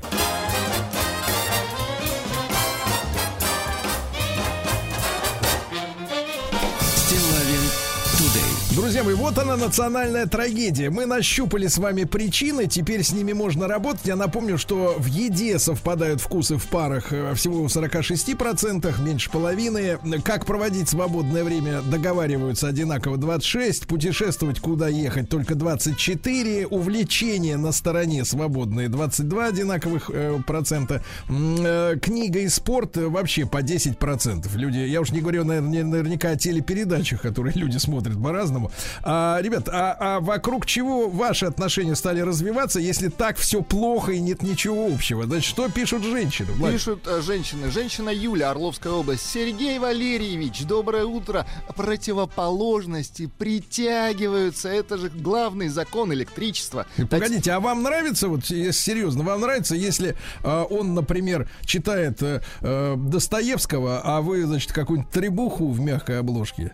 Да лишь- Или ему, Да например, лишь да? бы читал, Сергей Валерьевич, лишь бы читал. Ну как, Кстати, как тут можно, как тут можно притянуться, если ты презираешь выбор своего партнера? Если, если ты, например, смотришь, извините меня, какое-нибудь высокоинтеллектуальное шоу, а человек дециметровых этих самых колдунов Проклятущих. да. Вот от ну Татьяны. как? Понимаете, вопрос ведь в чем? Если разные вкусы, то э, где, так сказать, э, часто можно увидеть э, разноранговые вкусы, понимаете? Ну невозможно Ну, уважать то, что ты на- интеллектуально смотря считаешь насколько они разные. Да, вот чем вопрос, конечно. Давайте, э, Евгения давайте. из Санкт-Петербурга. Жень, доброе утро. Да. Доброе утро, мужчина, доброе утро, Сергей, доброе утро, Влад. Так, Так, Женя. Ну что, отвечай Да, да, честно, из-за секса закрутилось. как так вышло? А, да, получилась история вот в чем, значит, познакомились на сайте знакомств, и меня в первую очередь привлекла фотография, выразительные глаза, грудь и так Фотография. далее. Это Да, вот называется лисьи Да. глазки. Да, лисьи глазки, да, Сергей Валерьевич, все верно. Ну, а потом, да, а вот у меня, кстати, аватарка была пустая, да, то есть вообще без фотографии. И Так. переехали мы в город Вологду вместе из разных регионов, то есть так получилось. И когда мы встретились, начали общаться, у меня будущая моя супруга сказала, если бы ты был, говорит, с фотографией сразу, то я бы, говорит, никогда бы не пошла к тебе навстречу. Вот такая То вот есть, история. погоди, то есть получается, твоя внешность ее эстетически оскорбляет, да? А, на начало отношений она мне так сказала. Но потом а, нас вместе соединила общая жилплощадь, так как мы снимали да, Крепко-накрепко отдельности. соединила. Давайте, вас, вас да. соединила 50% скидка. Вот что вас соединила. Да. Так, вот- грустно, Женя, грустно, грустно, Вот вам хорошо. еще грустная Давай. история. В кавычках, конечно, грустная. Пишет Татьяна. Ага. Еще раз подумала, как мне повезло. Даже кашу, вот как вы э, любим одинаковую с мужем. Работаем вместе, общий маленький бизнес. В поездках вместе. Нам нравится вместе ездить везде.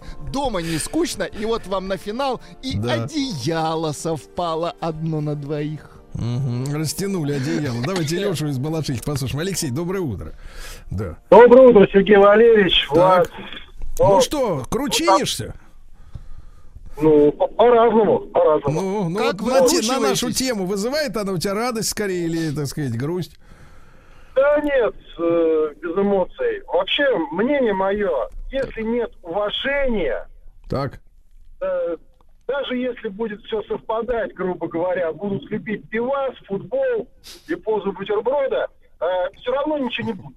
Вот нет уважения, не будет ничего. Ну ты, А а вот а, год ты почему- разжуй, разжуй нам, что, что, как мужчина понимает, что его женщина уважает. Давайте вот подскажем девчонкам, э, как это выглядит. Ну, вот, допустим, э, первая жена там терпеть не могла мое увлечение. Я играю в хоккей. Так. Вот, играю давно, ну, с золотой шайбы пришел, как говорится. Вот, уже Так. лет 35 получается. Вторая жена тоже не любит хоккей. Но она уважает мое увлечение. И никогда мне не скажет там, слышь, ты куда пошел, да почему ты заявился на этот чемпионат, и так времени нет. Отбрось клюшку. Ну, правильно. Ну да, да, да, да, да. То есть понятно, таким понятно. образом. Хорошо, да. Понятно, хорошо, спасибо. да. Уважение, да, ну Уважение уважение, да. да. Вот, да, давайте Ибрагима из Нальчика послушаем. Ему 35. Ибрагим, доброе утро. Да. Доброе утро. Доброе Так. утро. Спасибо, что вообще затрагиваете такие хорошие темы. Честно говоря, с дебютом меня. Я первый раз в жизни вообще дозвонился. Поздравляем. Куда-либо. Ибрагим, мы вышлем вам грамоту, распечатайте на принтере ее. Значит, друг мой, друг мой, ну скажите, действительно, вокруг чего ваши отношения закрутились? Были что-то связывало, вот, помимо, так сказать, А, лично симпатии? у меня, конечно, я рано женился, как бы Кавказ, все дела. А, и э, тут такой момент, вот я долго не мог себе определить для себя, что это такое. И э, да, изначально это секс, понятно, все мы люди, все мы животные, но вот у меня с женой, я слушал с утра, пока ехал в машине, точек соприкосновения нету ни по одному параметру. Ни по одному, абсолютно. У нас даже с ней религии разные. То есть мы абсолютно два противоположных человека, но у нас трое детей, и я считаю, что это ну, не повод для того, чтобы разводиться. Все-таки, э, если человек, у человека другие интересы, другие планы, просто не надо выносить ему мозг, каждый волен делать все, что он хочет. И в этом даже есть немножко какая-то э, соль, что разные люди всю жизнь можно чему-то учиться, уважать его мнение. И, ну, не повод, если нету точек соприкосновения. Ну, я понял, не повод драться, да, я разводиться. понимаю, Ибрагим, да, да, спасибо. Спасибо вам за э, Нальчику привет. Э, Давайте Дениса из Питера послушаем, ему 35 лет, 36. Денис, доброе утро. Да. Э, Да, здравствуйте. Э, Я постараюсь очень коротко, но вот э, для меня вообще удивительно, кто такие опросы составляет. Ну, это очень все меркантильно. То есть, неужели важно там, кто что ест, кто как одевается? А куда Оттянуть делись такие понятия, как честь, уважение, любовь? То есть, вот для Не, меня ну а жизнь человека, представьте, который ты читаешь, ты сидишь, сидишь за столом, а она тайком Майнкамф перелистывает, понимаешь? Ну, а ты куда это терпеть это да. не Ну, можешь. Майнкамп у нас в стране запрещен. Не, не Вот именно, вот так именно. А ты ее что Это должен в уже тюрягу нарушение сдать? закона. В тюрягу сдать Ну, ее должна. Она твоя жена. ну. А серьезно, тебя что вот связывает с женщиной?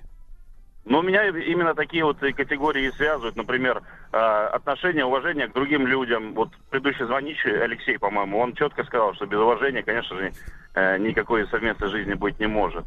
Вот. А ну там что поесть, кто, кто любит, это, я думаю, можно договориться, если э, друг друга любишь и уважаешь. Договорились, да. Друзья мои, но я хотел бы в заключение, так сказать, вот народного обсуждения. Мы сейчас с профессионалами еще немножко поговорим об этой, об этой истории с точки зрения психологии, с точки зрения, с, э, так сказать, своднического искусства. Поставите диагноз, Но, так. э, товарищи, но я, я искренне считаю, надо общаться в период ухаживания. Просто вот разговаривать, если честно.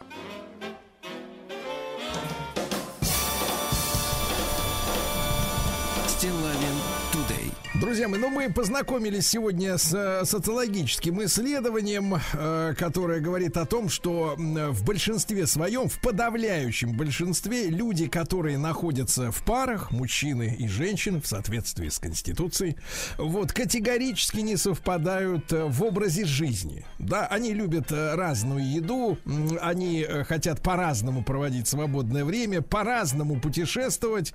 Вот им нравятся разные ароматы, в смысле парфюм, э, увлечения у них разные, книги и спорт, и во- вообще у них практически не совпадают. Э, Что их связывает, я, честно говоря, ума не приложу. Э, В помощь мне в объяснении этой загадки только то, что разводятся в 80% случаев после первого года брака. Ну, действительно, если ты живешь с чужим человеком, по большому счету, ну, ну, ну что, ну хорошо, ну секс, ну месяц, ну, Владик, ну вы два, да, вот, но, ну все, дальше, дальше хочется жить просто, а вы- выходит, выходит, что жизнь-то она чужая, понимаешь, то есть либо надо жить чужой жизнью, да, которую ты раньше не вел, э, либо ломать человека под себя. Соответственно, люди не хотят этого делать, они расстаются. Я хочу сегодня э, э, со специалистами в этом не про в этой непростой сфере пообщаться. С нами на связи Та- Татьяна Тасуева, писатель, психолог, профессиональная сваха, что обы- очень Неплохо, важно, Владик. Да, руководитель международного брачного агентства Фортуната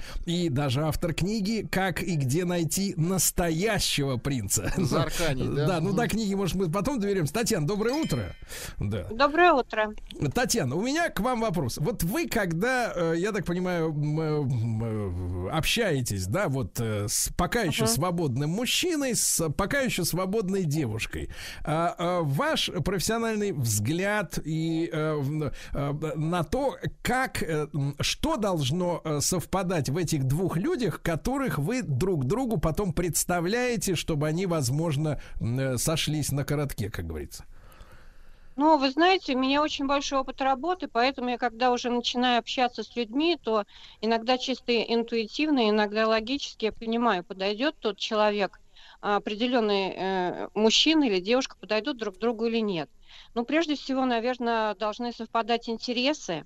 Они, когда Так. заполняют анкету, они пишут, и что самое интересное, они, когда себя описывают, они в пожеланиях обычно указывают э, то же самое. То есть они хотят, конечно, видеть себе подобных людей э, с подобными интересами, даже, может быть, параметрами. Татьяна, Но, вы отрицаете вот этот не так. тезис, который очень популярен, да, у людей про противоположности, которые притягиваются в этом смысле? Нет, я, я, я совершенно не отрицаю. Противоположности э, совершенно точно должны притягиваться. То есть интроверту должен соответствовать экстраверт и так далее.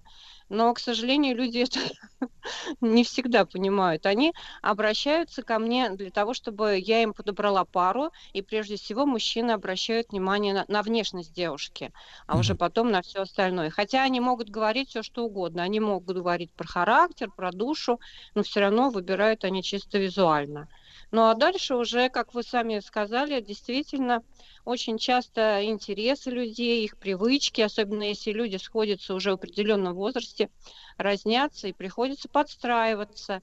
Прежде всего, конечно, это делает девушка, женщина. Мужчина, если очень заинтересован, тоже будет меняться. Но это, конечно, с этим, конечно, сложнее у нас. Вот так. вот. Татьяна, Татьяна, а насколько вот, э, э, насколько ваши, э, если можно, так сказать, э, какие-то честные результаты, да, э, хотя понимаю, что это, так сказать, э, ваша э, личная понятно. компетенция, да, честные результаты, насколько часто после вот вашего составления пары люди продолжают потом общаться, идут уже на второе, третье свидание друг Какой процент брака? Давайте честно скажем. А, ну, чем это все завершается? Но я хочу сказать, что в нашем агентстве вообще, особенно это касается мужчин, не познакомиться, это вообще нереально. Ну, а процентное со- э, соответствие, как у всех, процентов 30-40 э, образуются пары. Это обычная статистика брачных агентств. А можно Они чуть-чуть, ходят э, да. э, чуть-чуть поподробнее о мужчинах? Вот вы говорите, не познакомиться шансов нет, да? А Да. в чем тут, в чем тут проблема? То, что женихов мало на рынке? Что за трюк? Нет, у нас мужчин много. У нас Так. очень много красивых девушек. Поэтому выбор у мужчины есть, и рано или поздно он все равно обретает свою вторую половинку. Я им так и говорю. Только у всех разный срок. Кто-то сразу обретает, э, ну, бывают такие случаи, что Кто-то с первого, помучается, да? свидания. Кто-то А в порядке кто-то живой очереди, да. А, а может быть и нет, потому что они привыкают, они уже начинают ходить на свидания, Мгм. они не хотят останавливаться, этот процесс нескончаемый, приходится им перекрывать. Да, Татьяна, кислород. а можно я воспользуюсь вашей интуицией? Вот мы с вами уже некоторое время общаемся, да? Вы чувствуете, Да. что на том конце провода такой тертый калач. Вот. слово. А, с- Да, да, да, тертый калач. Вот Скажите, пожалуйста, вот так э, только э, основываясь на, может быть, на э, тембре моего голоса, на манере речи, можете описать вот девушку, которая мне, мне бы подошла? Ну, это, конечно, очень сложная задача, но... Ну, не то, я чтобы описать, а кстати. представить я и сам могу. Я имею в виду вот Да. по каким, какие-то характеристики Какие-то опорные. профессиональные да? наработки, Опорные. да. Вот э, как такого калача уважить, например? Ну, такому плачу вот так вот. ну- нужна девушка э, спокойная, логическая, э, тонкая, звонкая, красивая и терпеливая обязательно. Я бы так сказала. Вы, Терпеливая. да, вы активный экстраверт, значит, вам, соответственно, нужен интроверт. Интроверт логический, чтобы... А, Татьяна, а скажите, пожалуйста, а сегодня, вот сегодня, э, какое ценообразование вот в профессиональной, э, э, так сказать, сфере, где, где трудятся свахи? Вот, например, если мужчина хочет, чтобы ему подобрали женщину, как говорится, по всем Ну, нас, статьям. э, У нас достаточно демократичные расценки, так что пусть и желающие обращаются, я им все расскажу. Они также А есть ли скидки на пенсионерам? Кстати, Так, вот так, нет, вопрос. нет, тогда пен- пенсионерам э, в э, советской армии, я понимаю. Значит, Татьяна, тогда другой вопрос. А вот э, если брать эм, уровень дохода мужчины, да, то в Москве, если проанализировать, в Москве, если мужчина хочет рассчитывать, как вы говорите, на непременно привлекательную внешне, а дальше уже душа и прочее, прочее, значит, от, э, от какой суммы дол- должен э, начинаться доход сегодня мужчины, чтобы он на рынке женихов был привлекательным? Чтобы его пустили на рынок, в принципе. Ну, прежде всего, конечно, мы выбираем человека, а не денежный Это кошелек. понятно, У нас, конечно. у нас- у нас в агентстве нет такой графы э, годовой доход. Об этом обычно спрашивают иностранцы, иностранки. А у нас все-таки нет. У нас описывается, где мужчина работает, и Так. из этого уже делаются Ну, определенные ваше вот э, именно человеческое, женское, можно сказать, представление, может быть, не профессиональное, а именно... А, а мое чело- а мое человеческое представление, лишь бы человек был хороший. А уже потом мы вместе... Уклончиво, будем- Татьяна, Очень уклончиво. уклончиво, очень, уклончиво, да. да. очень уклончиво. Э, Спасибо большое. Татьяна Тасуева, писатель, психолог, профессиональная сваха, руководитель международного брачного агентства «Фортунаты», автор книги «Где и...» э, Вернее, извините, «Как и где найти настоящего принца». А я бы еще хотел, естественно, переговорить э, с э, э, на- нашим психологическим цехом. Да? Э, Вот. И Наталья... Так, так, так. Что это было? Это вот не знаю, что-то у вас это у нас заработало. слетел, да, звоночек сейчас будет. Да, давайте мы найдем, найдем э, способ э, звоночек еще один принять от Натальи Антиповой Коплаухой. Кли- Я хочу по эту ситуацию проиллюстрировать с точки зрения э, клинического психолога, правильно? Вот, э, как у нас э, выглядит вся эта ситуация, потому что Потому что вот э, мы сегодня познакомились со статистикой э, обескураживающей, да? Еще раз напомню, э, ну, подавляющее меньшинство, к сожалению, совпадает в образе жизни в паре друг с другом. И мне кажется, что в этом есть некоторый ответ на вопрос, почему мы переживаем такой катастрофический пик разводов последние, даже не сказать годы, а, наверное, десятилетия, да? Люди сходятся, вот, а потом они, соответственно, оказыв- оказывается, что ты сошелся Так, с чужим номер два. незнакомым человеком. Да, Наталья, доброе утро. Доброе. Да. Наталья, ну вот смотрите, статистика печальная, да, э, в общем-то, э, чужие люди начинают друг с другом жить. Насколько вы, э, как именно специалист, э, оцениваете важность э, того, чтобы э, в паре были совпадения по образу жизни, увлечения, книги, еда, парфюм, спорт и так далее? А, да, вот смотрите, когда мы говорим э, про такую масштабную тему с точки зрения статистики, мы должны понимать, что мы сейчас вот максимально упростим ситуацию. Да? Мы можем сказать, что есть два вида отношений, когда вкусовые предпочтения не играют вообще никакой роли. Назовем их идеальными моделями в том смысле, что из-за своей нестабильности, как в долгосрочной истории, в реальной жизни они встречаются редко. Первое – это отношения, построенные исключительно на базе очень сильной влюбленности. И второе, второе э, это отношения, которые выстроены на базе явного расчета, э, выстроенные как бы через голову. Вот при сильной влюбленности вкусы изначально вторичные. Более того, часто разница вкусов не только игнорируется, но и подчеркивается. Или это кажется забавной деталью и изюминкой. Как минимум, что она запивает э, селедку кефиром, или, о боже, как он увлекательно рассказывает про футбол.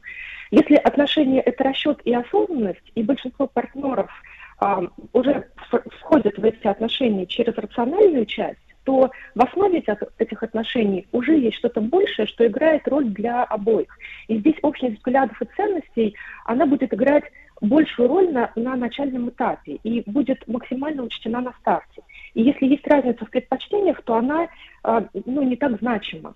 Так вот, чем ближе вариант, ваш вариант отношений к одному из этих полюсов, тем меньше вас будет касаться вопрос разницы вкусов, потому что в случае сильной любви вам эта разница незаметна пока, а в случае выбора партнера через голову, ну, в данный момент несущественно.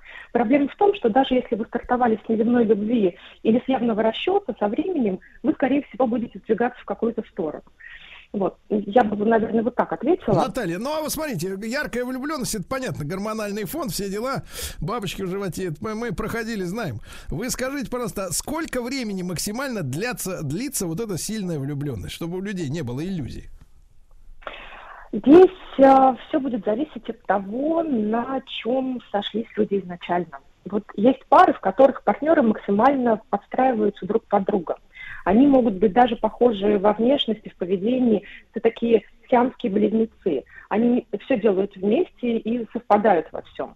Это вот тот вариант, как строчка из песни «Гляжусь в себя как в зеркало». Почему как в зеркало? Потому что вижу себя.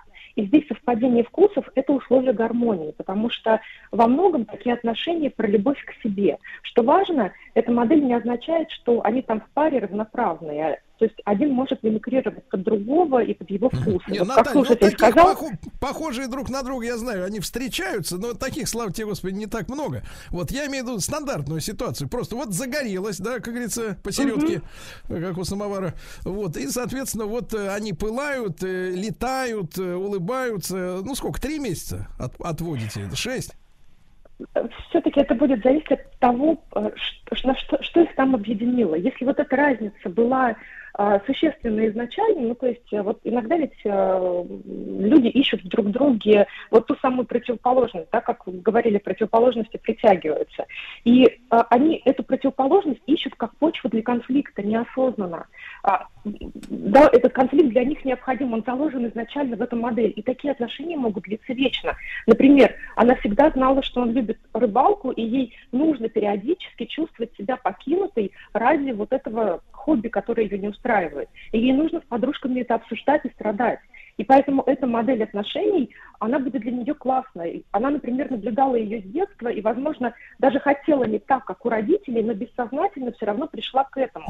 И тут разница вкусов – это вообще мощнейший клей. Хорошо, Такое Наталья, ну вот быть если мы, если мы все-таки как базу берем вот эти страшные цифры, что у нас огромное количество разводов после первого года э, брака, да?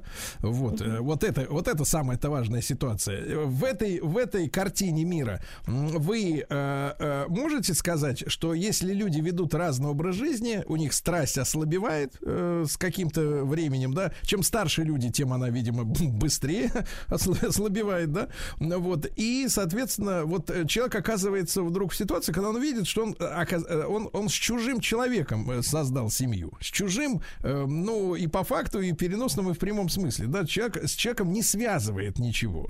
Да, вот э, э, здесь вы видите проблему как специалист? Я, я, я вижу проблему, но я бы здесь все-таки различала вкусы, о которых говорит статистика, так вкусовые предпочтения и ценности. Это все-таки разные вещи. Было много исследований на тему ценностей в парах, и вот там еда и парфюм э, ну, не сильно большую роль играют. Там вопросы воспитания детей, отношения к финансам, тот же секс, религиозность.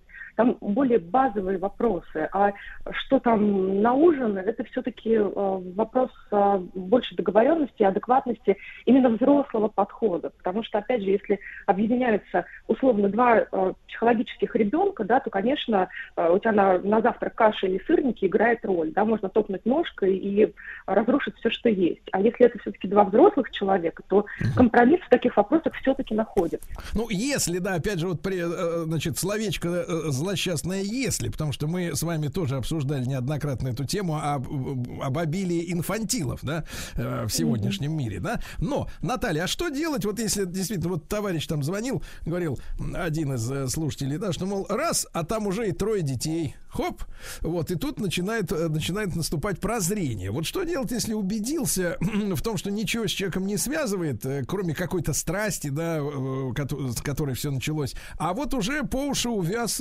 так сказать, в быте, в обязательствах, в ответственности, как вот любят женщины говорить.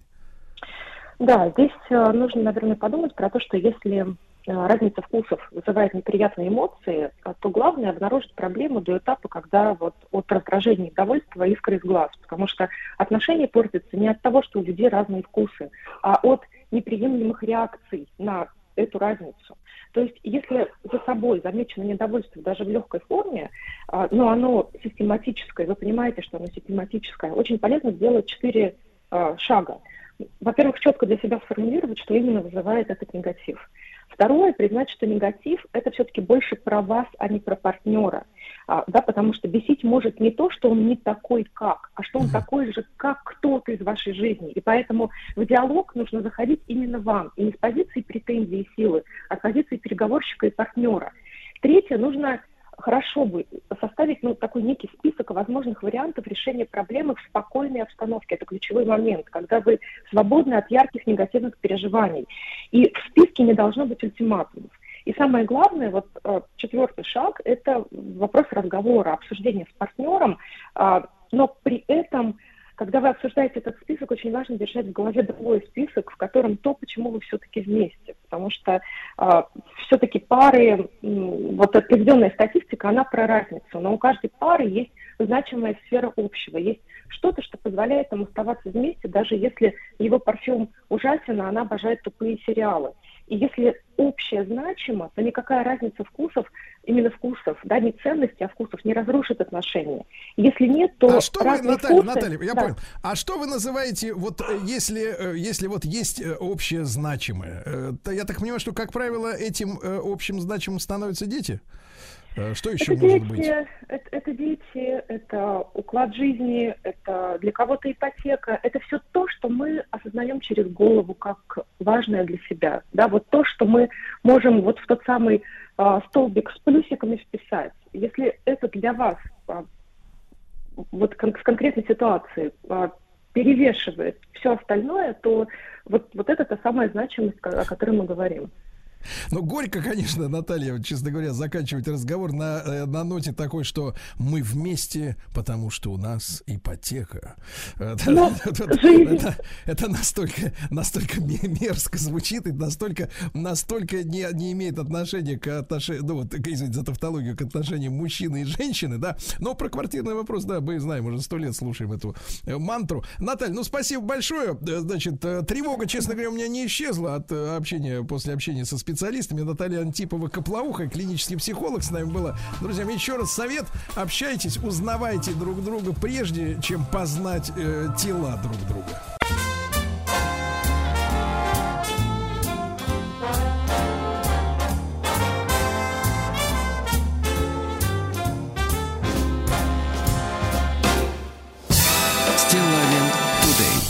Друзья мои, у нас э, другая тема сейчас будет совершенно и, э, ну такая, прелюдия заключается в следующем.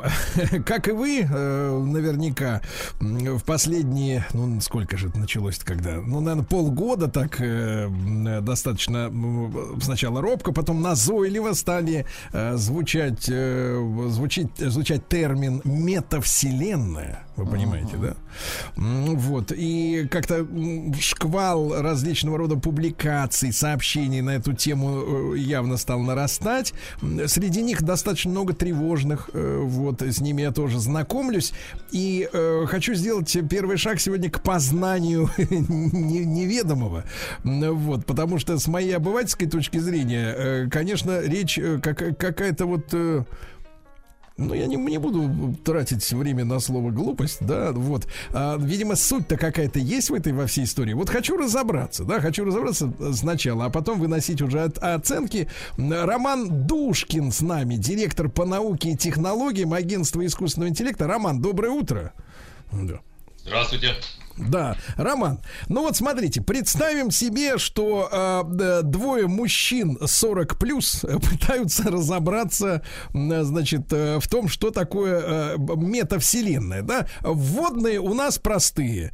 Э, вот нам видится, что некие, э, так сказать, э, силы, ну одну из которых, я так понимаю, представляете, например, вы, вот планируют переселить нас, землян, в некое придуманное пространство. Мы будем лежать э, в креслах, э, на голове будут у нас э, очки виртуальной реальности, да, вот в руках какие-то, наверное, манипуляторы или что-то вроде каких-то сверхчувствительных перчаток, которые будут передавать наши тактильные всякие, так сказать, па- пальчиковые движения, да, вот. А, и, соответственно, мы что-то будем делать там, в этом пространстве, находясь на самом деле, значит, вот здесь.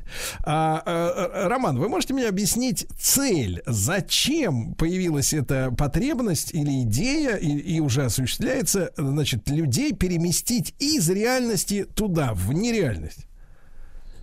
А, Да, очень сложный вопрос, он скорее философский, поскольку а, у нас нет никакого подтверждения того, что сейчас-то мы в реальности находимся. Вот, вот в чем проблема. А, ну да, это возможно, Неплохо заявление сделано первое, да, так. выглядит смешно, а, но вопрос очень глубокий. И а, говорить о том, что нас кто-то хочет насильно куда-то переместить, я бы сейчас не стал. Вот, слишком сильное заявление. Ну, А. сейчас, может быть, знаете, как у Ленина, сейчас поздно, а завтра рано, а, вернее, сейчас рано, завтра поздно. Э, Вот. А, Но, но как вы понимаете, как специалист, который именно ближе все-таки, чем мы, простые, так сказать, э, люди 40 плюс, да, а чем там заниматься вот в этом пространстве? чем там заниматься, да там жить просто. Ну, это если так очень общо говорить, да. Но термин метавселенная, давайте вот на чистоту. А, Да. Правда, я сейчас скажу свое чистое, как бы свое личное понимание, но термин метавселенная это, на мой взгляд, попытка оживить а, давно забытый термин виртуальная реальность. И а, фактически произошло переименование понятий. То есть раньше мы говорили про виртуальную реальность, и сейчас какому-то хитрому, хитро сделанному человеку пришла в голову новая тема а, метавселенной. Давайте мы на этом хайпе, значит, такой вот сорвем куш. Такое вот чистое хайпажорство. Вот по-другому я а, назвать не могу этот термин. А, фактически никакого качественного, качественного различия, я бы вот так сказал, различия между метавселенными сейчас и а, тем, что мы знали там еще 20 лет назад под термином виртуальная реальность, в общем-то нет. Если а, мы, мужчины 40 плюс, а, вспомним с- 20 лет назад а, свое вот а, молодость и отрочество, да, а, помните, там фильм такой был а, культовый «Газонокосильщик». Так. А, вот, и э, там показана была виртуальная реальность, и как вот человек с э, ограниченными возможностями, так скажем, со специальными потребностями, особенный человек, попал в эту э, виртуальную реальность, которую мы сегодня назовем метавселенной, и э, как бы там у него появились совершенно новые возможности своего, э, в том числе своего проявления, своего... э, Вот, своих- вот, Роман, смотрите, тут мы начинаем нащупывать историю. Смотрите, всякие модные вещи, которые в последние годы появлялись и захватывали буквально э, миллионы людей, и тиражи продаж, ну и по производству были просто нереальные. Значит, спиннеры, потом эти кубики с кнопками, со всякими там шуршалками, нажималками, да. Все это, значит, э, э, представляет собой в оригинале вещи для людей людей с отклонениями в психическом каком-то состоянии, да, там какое-то заболевание или отсталость, но неважно. В любом случае, значит, вот для людей с психическими проблемами. Когда говорят о виртуальной этой реальности или метавселенной, да, то э, называют, я слышал следующую трактовку, э, значит, что вот люди с ограниченными физическими возможностями или с, с ограниченными возможностями, например, капитала начального, да, внешности просто, в принципе. Ну вот э, женщины, они что делают? Они, если им внешность не нравится, они бегут например, э, к пластическому хирургу, если деньги есть, да, а здесь как бы вот, э, ну, например, человек переехал танком, да, э, осталось, прости господи, там чуть-чуть, а вот в метавселенной, да, он снова превращается в полноценного, да еще и, может быть, в звезду, да, в, так сказать, в, капитана бизнеса, в супервокалиста, да, в фотомодель, еще так далее. То есть с точки зрения компенсации, так сказать, э, утраченных или и, и не имевшихся никогда возможностей человека, да, ну, по причинам заболевания или просто физических данных, ну, например, так сказать, э, человек там, ну, например, рост 160 сантиметров, а хочет быть баскетболистом, да, ну, вот как бы, когда мечты и реальность, она различна. Это все понятно, эта система может компенсировать, да, в виртуальном мире. Но я-то понимаю, что туда собираются, э, так сказать, приглашать поначалу, вы вот э, против э, термина загонять, да, приглашать людей обычных, у которых, в принципе, не исчерпаны шансы что чего-то добиться в обычной реальной жизни, но им говорят, не надо ничего добиваться здесь, ты туда иди, и там, значит, соответственно, будешь королем, воз- возможно, да, этой виртуальной реальности. Вот здоровому, ну, относительно здоровому, понятно, что сейчас таки, таких людей э, немного, сейчас вообще нормы размыты, где здоровый, где нездоровый, но тем не менее, обычному человеку, у которого есть все шансы добиться чего-то в обычной жизни и развивать свой характер, свою силу воли, физическое тело, именно добиваясь своих желаний в этом мире. Зачем нам туда переселяться и там же, так сказать, что-то там э, творить? Понимаете, в чем дело? А, у нас а, реальное, ну, реальное в кавычках, я как бы продолжу надавливать вот на эту больную кнопку. А, реальное и виртуальное давно уже слиты. Давайте вот э, говорить откровенно. А, но если я вот заберу у вас гаджет, который, возможно, прямо сейчас у вас в руках, ну или лежит в кармане, или рядом на столе, заберу на несколько дней, у вас же ломка начнется а, через пару часов. И, Рома, а, Рома, вот честно, честно, я проводил эксперимент, уехав э, один раз не, не так давно, до, до пандемии в отпуск на пару недель. Я реально запер его в сейф, и, так сказать, ломки не было. Но я-то старый тертый калач, я еще, так сказать, советских, советского происхождения человек. Я помню, как можно жить без. А понятное дело, что Окей, человек, который... Да. а, как бы, давайте не будем на конкретные личности переходить. Я там уверен, что вы сможете. Я тоже проводил такие эксперименты. У меня там был, была неделя цифрового детокса, я спокойно выдержал. Да и большинство людей выдержит. Но это первоначально будет стресс. И мы погружены уже в метавселенные, хотя они не выглядят такими вот иммерсивными.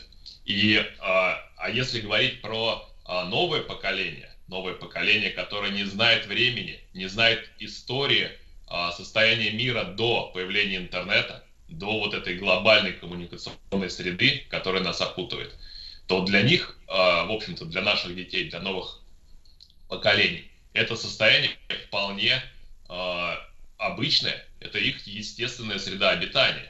И поэтому, когда они там а, выходят в онлайн, да, и превращаются там, например, в троллей, и занимаются какими-то а, своими тролльскими делами в своих метавселенных. Но понимаете, что я имею в виду? Вот а, люди могут преображаться внутри этих, а, так скажем, виртуальных миров. Я не, не хочу говорить слово выдуманных миров. Нет, это вполне реальные миры, которые также доступны нам через наши ощущения, через наши органы чувств. И а, мы просто расширяем свои возможности здесь и Погодите. Роман, Роман, тут важный вопрос. А вы э, у- уверены, что всем хочется преображаться? Нет, я знаю, что очень многие люди хотят быть актерами, артистами, да, вот их э, хлебом, вернее, хлеба они тоже э, жуют, будь здоров, с маслом и с икрой. Вот, преображаются. Сегодня он там, этот, э, Гамлет, завтра офицер, это, полицейский с Петровки 38. Это все я знаю. А, Ну, так, у них такая достаточно ходульная психика при этом. Да, вот так вот менять оболочку, да, или образ. Но поверьте, я вот так вот наблюдаю обычных нормальных людей на улице, но не- нет потребности побыть троллем-то вот у, у- у стандартного человека. Вот. А нам говорят, что да нет, чувак, ты хочешь, ты хочешь побыть троллем или еще кем-то там, давай, иди сюда, засовывайся. Ну вот. Странно это все. Ну, вы знаете, я бы так не а, говорил огульно там про так называемых обычных людей на улице, потому что каждый так называемый обычный человек на улице это отдельная личность, и какие у нее потребности и желания. Ну, положа руку на сердце, вы не знаете. И вы это делаете, исходя из своих каких-то стандартизированных, а, усредненных моделей. И фактически проецируете свое а, понимание. Ну, не хотите, не надо, вас никто туда не тащит. А вот это вот ваше понимание, что кто-то кого-то куда-то тащит, ну давайте так, назовите конкретное имя, кто вас куда-то хочет затащить. И только после этого можно начать говорить более а, как бы конкретно. А так-то это, знаете, ну это страхи, ну тащит. Да никто никуда не тащит. Ну что это такое? Хорошо, Роман, но мы же понимаем с вами, как взрослые, опять же, люди, и давайте после короткой рекламы об этом как раз поговорим, а, что создание этой, пускай виртуальной, там, мета-инфраструктуры, да, это большие капиталовложения. Они, соответственно, насколько я успел узнать, капитализм никогда не делают э, таких дармовых инвестиций. И какой им от этого выхлоп, от создания этих метавселенных? Вот о чем хочется поговорить.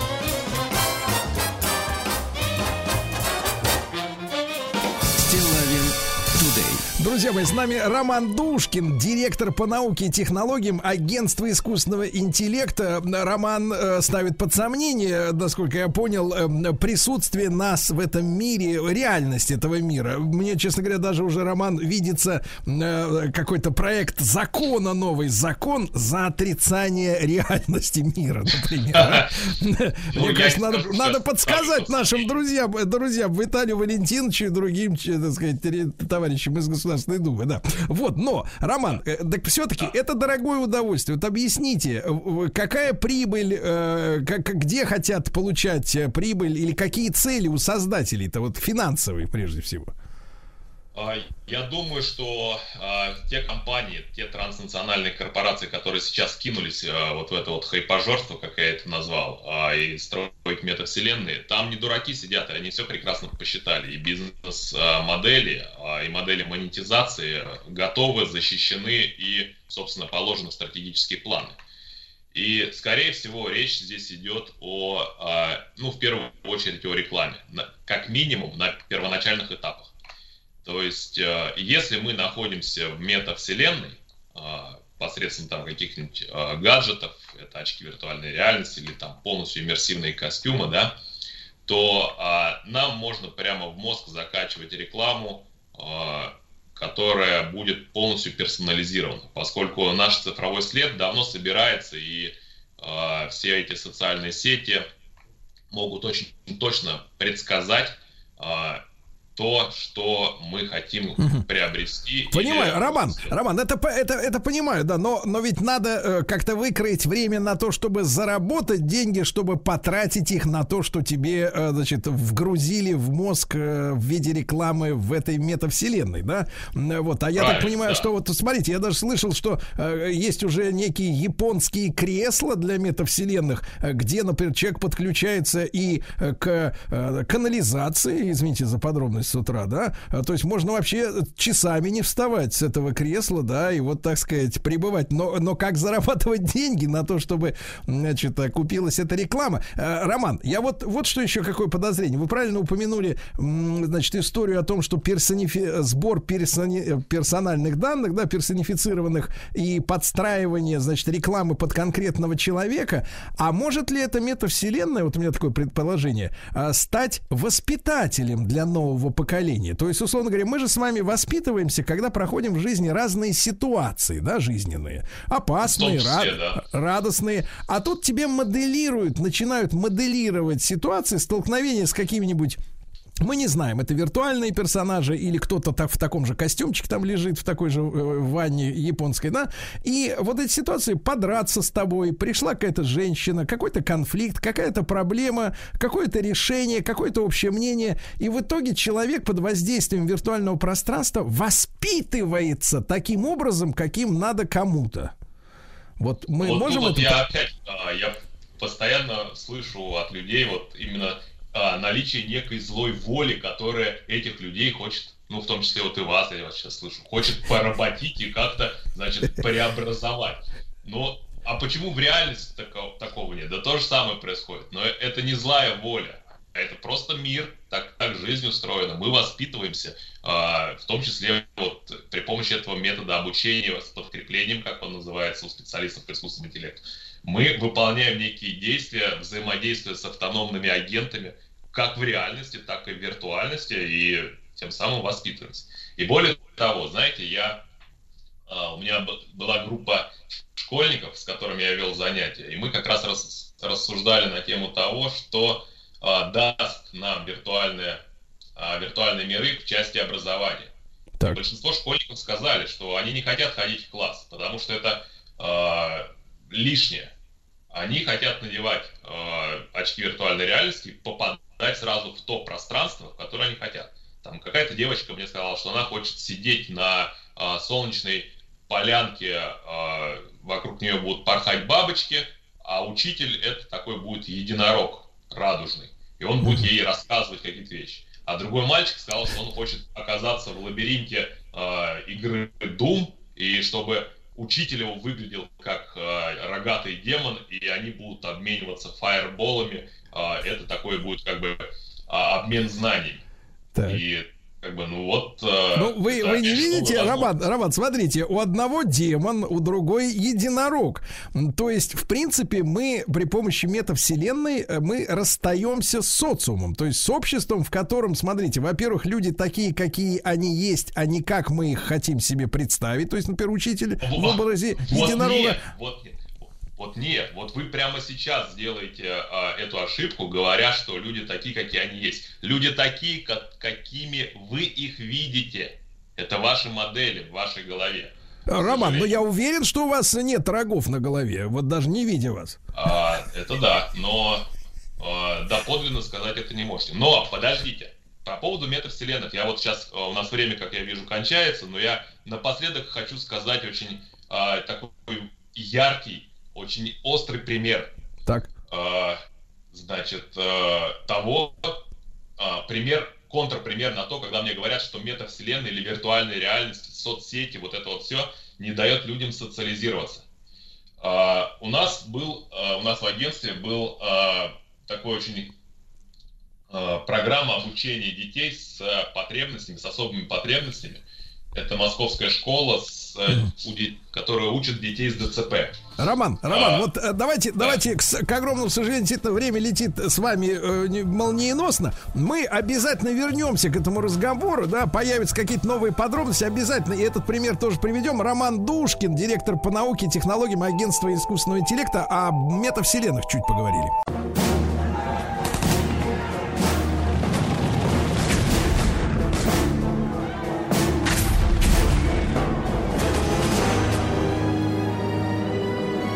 Гражданская война. Друзья мои, а, вновь мы возвращаемся к нашему циклу «Гражданская война». В этом году исполняется 100 лет со дня завершения братоубийственной вот той истории. Да, Василий Жанович Цветков, профессор Московского педагогического государственного университета, доктор исторических наук с нами. Василий Жанович, доброе солнечное утро вам. Да. Да, здравствуйте, Сергей Валерьевич. Здравствуйте. Да. Ну и мы сегодня ведь, Василий Жанович, до первой советской конституции должны с вами добраться, да? Да, Вось- собственно, вот подошли вплотную. Да, совершенно 18 верно. Да, да, да. Васи- Василий Жанович, ну вот с точки зрения науки, вот объясните, пожалуйста, зачем нужна э, стране конституция, в принципе? Да, есть же страны, где и без нее как бы обходится. Например, Великобритания. Ну, собственно говоря, э, у нас-то ведь тоже этот вопрос встал только с 17 года, потому что если мы возьмем конституции прежние, имперские, условно говоря, период, да, то там мы, пожалуй, найдем их только в проектах. Это э, там целая серия даже конституционных проектов существовала. Э, и Спиранский небезызвестный, и э, Павел Иванович Пестель э, составлял, да, декабрист, э, который э, предполагалось эту конституцию принять в случае победы восстания, э, если бы это произошло. Позднее были проекты конституции во второй половине 19-го, в начале 20-го столетия, но все это оставалось на уровне проектов по одной простой причине. Имперская э, вертикаль, имперская система – которая замкнута, по сути, на одном человеке, то есть это царь, помазанник Божий, ну, она, в общем-то, в каких-то конституционных дополнительных э, определениях не нуждается. Ну, по сути, мы же тоже, в общем-то, видим и в монархической системе, которая существовала и существует в Великобритании. Э, в имперских, в имперских системах э, вообще понятие конституции рассматривалось как ну, нечто оппозиционное, то есть что-то такое, что ограничивает власть монарха. А это ни в коем случае не должно было происходить. Хотя бы по той простой причине, что э, власть монарха, она априори утверждалась э, как власть высшая, э, власть, которая освещается еще и, э, ну не везде, правда, у нас в России, безусловно, это освещалось э, церковью православной, вот эта вот православная церковная традиция. И любая э, вот такая вот какая-то запись, э, условно говоря, прав обязанностей э, государя, прав обязанностей министров, прав обязанностей подданных, она считалась излишней и даже опасной, даже вредной. Вот. А в семнадцатом году, э, что мы видим? В семнадцатом году как раз э, и до Советской Конституции уже работала Конституционная комиссия Временного правительства. Э, скорее всего, была бы принята Конституция учредительным собранием.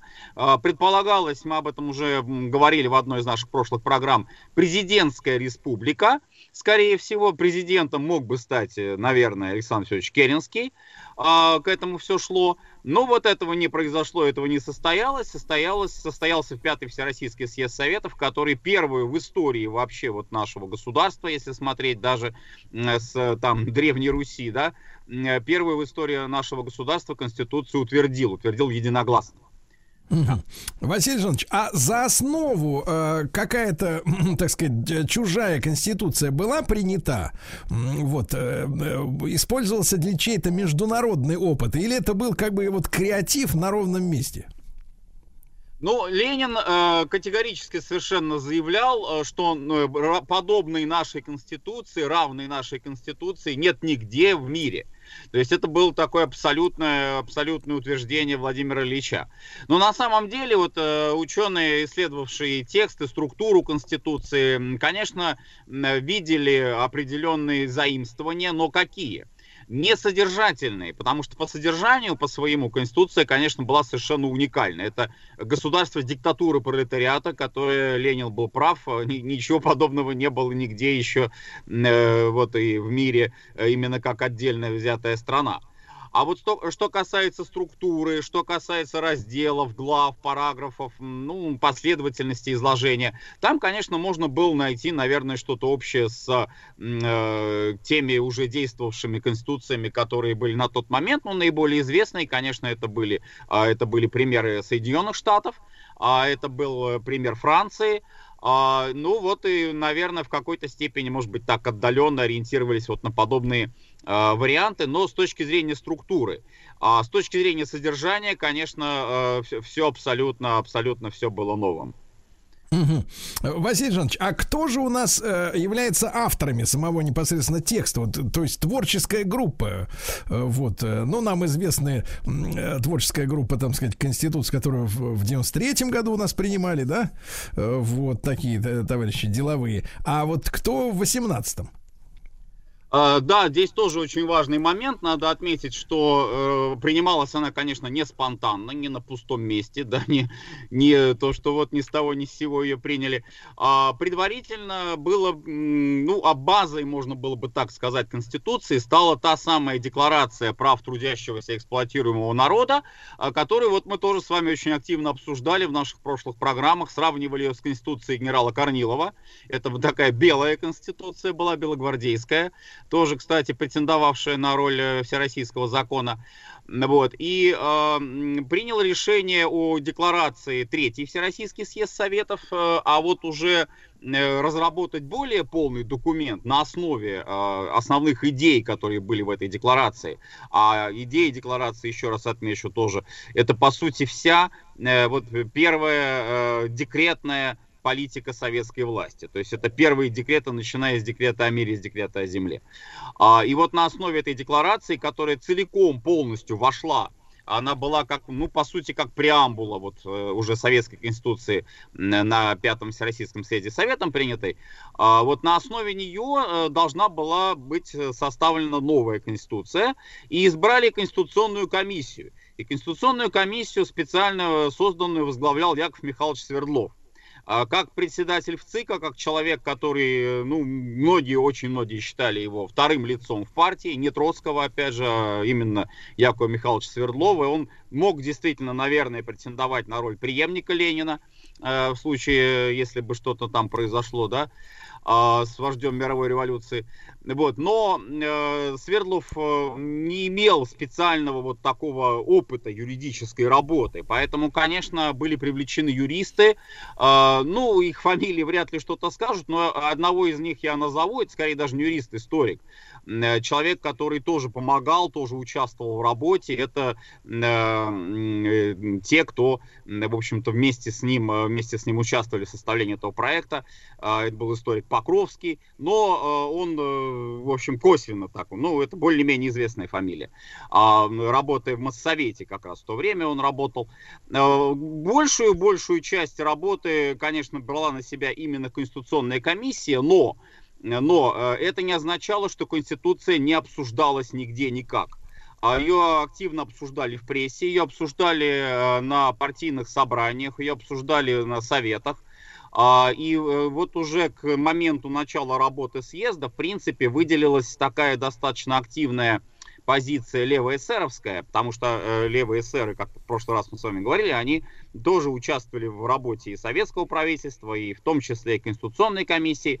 А, И они, например, оспаривали э, необходимость диктатуры пролетариата. То есть вот этого базового принципа, на котором, собственно, и строилось государство. Все. Василий считают, Жанович, что Василий Жанович, а вы можете объяснить, вот, э, ну, как бы переводя те реалии, может быть, на образы, которые нам более-менее понятны. Э, Диктатура пролетариата это как? Если ты не пролетарий, так ты в любой момент можешь пулю получить в голову или что? Да нет, ни в коем случае э, не в этом, не в этом был смысл. Смысл был в том, что, во-первых, главный как бы вот тезис, главный принцип, что советское государство э, строит социализм, коммунизм. А, Раз, раз так, то исходя из этого, э, соответственно, э, должен принимать в участии этого строительства, ведущее участие должен принимать тот класс, который является наиболее прогрессивным и наиболее революционным. Но это, Естественно, но это, напомним, меньшинство, правильно, в составе населения? Да, это, был, это было не большинство, во всяком случае, э, но, тем не менее, опять же, позиция Ленина исходила из того, э, что не надо ждать, пока у нас там городское население будет преобладать над сельским, не надо ждать, пока там пролетариат станет большинством и завоюет уже там вот именно такую э, формально-количественную а, про- пропорцию преобладания, а надо ориентироваться на то, что это передовой класс, а, и э, несмотря на свою немногочисленность, он поведет за собой все остальные слои общества, в том числе беднейшее крестьянство. Это самый э, такой важный, самый надежный союзник пролетариата, вот если брать деревню. Если брать село. А, ну а дальше уже за ними пойдут там бывшие вчерашние, допустим, какие-нибудь э, чиновники, которые станут уже советскими служащими. Но ни в коем случае, конечно, нельзя упускать э, вот эту диктатуру пролетарскую, потому что если пролетариат будет уступать другим каким-то сословиям, там, классам бывшим, э, уступать свою вот эту э, диктаторскую функцию, то все, тогда социализма не получится никакого. Тогда буржуазия перехватит у него эту инициативу. Ленин постоянно при этом ссылался на опыт Европы, э, парламентский опыт, э, говорил, что ну вот, да, есть там, допустим, в каком-то в Рейхстаге, в, в других парламентах сидят рабочие, а что толку от них? Они все равно не не могут э, выразить свою ведущую позицию, потому что э, находятся под воздействием, под влиянием буржуазии, которая вот не дает им не дает им сказать свое слово. Василий Жанович, ну правильно я понимаю, то есть э, утверждено в этом документе э, пре- преимущество по, ну, вот, по умолчанию, да, преимущество, как, собственно говоря, в, ста- в последней советской конституции была шестая статья, э, которую очень сильно критиковали как раз вот э, сторонники развала Союза, да, и, и, в общем-то, в принципе, выдернув этот стержень, э, они своего и добились, да, по большому счету. Так же, как и февралисты, выдернув э, царя, они, соответственно, развалили государство. Так вот, э, надо ли понимать, что э, закреплялась вот при любых условиях власть меньшинства вот этого на данный момент, правильно? А все остальные должны под него подстраиваться. Э, Ну, на данный момент, вот на тот момент, на 18 год, да, э, можно было бы так сказать, э, именно как определенное условие такого переходного периода от капитализма к социализму. А, Потому что тоже это об, об этом неоднократно говорилось, и Ленин тоже об этом говорил и писал. Конечно, диктатура пролетариата, она не вечна. А рано или поздно просто общество станет обществом трудящихся, и в советах, которые являются как раз органами власти трудящихся, людей трудящихся, в том числе пролетариев, конечно, безусловно, э, но и всех остальных трудящихся, а советы, советская власть, советская система, она априори будет гораздо более демократичной, чем любая другая система парламентская в других странах. Василий Жанович, а что касается вот трудящихся и не трудящихся, а, кого советская власть именовала вот противоположностью трудящихся? Это что за, за, за типы, э, так сказать, э, народонаселения? Это вот кто, по мнению Да, советской да, власти, да, не очень- трудился? Очень точный вопрос, спасибо, Сергей Валерьевич. Это тоже, кстати, это вызывало очень большое недоумение у людей того времени. Но э, причем э, в Конституции была зафиксирована обязанность трудиться на благо народа, и э, выражалось это таким емким лозунгом «не трудящийся да не ест». Но это что-то такое даже вот напоминало, наверное, библейские, библейские такие вот аналогии, да, можно было бы найти э, параллели при желании э, большом. Но смысл был в том, что трудящийся это человек, который работает сам, а, создает что-то такое вот материальное э, своими собственными руками и не эксплуатирует других. Вот это самое важное. А, То есть он не является эксплуататором даже с точки зрения вот там использования какого-то небольшого процента, небольшого количества наемных рабочих. Потому что вот эти люди, а, у которых работало там, ну хотя бы там, я не знаю, там 5-10 наемных рабочих, а, вот это уже считался эксплуататор. А, Хотя бы Василий Жанович, Василий ним Жанович, ну смотрите, смотрите, это, эта тема очень важная, и она и до сих пор очень актуальная, да, вот это слово эксплуатация, да, другого труда, э, чужого труда. Вот смотрите, значит, э, работодатель, давайте, как мы перенесемся на секунду в нашу реальность, которая наступила счастливо с 92 года, когда у нас э, исчезли статьи Уголовного кодекса за и за тунеядство, и за спекуляцию, значит, спекулянты превратились в уважаемых бизнесменов, а тунеядцы, соответственно, просто от них отстали наконец-то, да? Вот смотрите, просто чтобы понять, э, вот э, человек организует некое производство, да, у нас среди слушателей наших много таких, э, слава богу, подвижников, да, которые сейчас, в общем-то, ну, в принципе, пользуются уважением, да, наверное, заслуженным, естественно. А Они создают, например, какую-то компанию, ну, например, там, не знаю, лесопилку, э, или, не знаю, э, не, не буду про свечной заводик, ну что-то типа, ну, какой-нибудь магазин или еще что-то. Естественно, нанимаются сотрудники, потому что один человек не может э, по умолчанию обслуживать крупное производство, правильно? Не может. Ну, не, не может быть и тут, и там одновременно. У него есть помощники, которые это делают. Вот эм, в каких э, процентах, я не знаю, от э, прибыли м, всего предприятия, да, а, по мнению большевиков, э, должна была, какой процент тратиться на рабочих, на их зарплаты, допустим, да, ну всех наемных сотрудников этого предприятия, э, чтобы такой порядок не считался эксплуатацией. Вот э, я имею в виду вот в экономическом смысле, э, э, не в политическом, не пропагандистском, а именно в экономическом смысле эксплуатация, она когда начинается-то, вот если мы берем хозяйственную деятельность? Ну, собственно, эксплуатация здесь э, как таковая, э, вот если мы берем тот пример, да, о котором вы говорите, она предполагает наличие собственности, частной собственности на средства производства. А, а этот принцип, базовый принцип, как раз э, считался, что его и надо исключать в государстве диктатуру пролетариата. С ним надо То есть давай так, если, если собственность твоя, а, а на ней вкалывают э, наемники, это уже эксплуатация по умолчанию, да? Сколько бы ты им А, не платил, то есть, на- например, да, за вычетом амортизации, налогов, э, значит, какой-то подушки безопасности, собственной зарплаты. Вот если ты, ты даже идеальный руководитель и идеально платишь людям действительно не копейки какие-то, а вот сколько, сколько получается, то поровну делишь, да, вот это все. Все равно ты эксплуататор. Ну да, здесь мы с вами подходим уже к такому ключевому марксистскому тезису о том, что э, есть э, понятие прибавочной стоимости, есть понятие прибыли, и вот как это все распределяется, и насколько вообще прибавочная стоимость и прибыль распределяется, перераспределяется в капиталистическом обществе в пользу рабочих. Это всегда считалось таким очень спорным вопросом, то есть настолько, насколько вообще рабочий зарабатывает и э, адекватно ли он получает оплату своего труда. А, Отсюда идут у нас э, вот эти вот экономические забастовки, экономические формы борьбы рабочих, да. Но главное это в другом. Главное все-таки вот если мы говорим о Советской Республике уже вот 18 года, э, то условно говоря здесь частная собственность на средства производства вообще вот как и источник, как база эксплуатации, она э, упразднялась. И э, считалось, что если что-то там какие-то еще существуют э, на местах пережитки э, прошлого, да, то рано или поздно они исчезнут. Было, конечно, сделано определенное отступление в период НЭПа, но это уже другой вопрос. Это именно считалось как отступление, а не как там отказ вообще от социализма.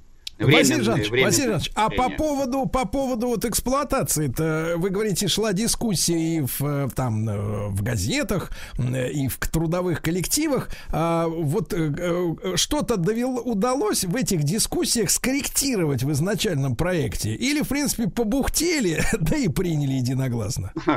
Очень интересный пункт э, был скорректирован относительно гражданства м, Советской Республики. Так. А, Было внесено предложение о том, чтобы иностранцы тоже становились гражданами Советской Республики. А вот как их сделать? Ну, какие иностранцы? Естественно, не буржуи, естественно, не какие-то там, я не знаю, толстопузы, э, да, буржуины должны были быть пролетарии. И это, опять же, было актуально на тот момент, потому что провозглашалась э, в перспективе Всемирная Республика Советов.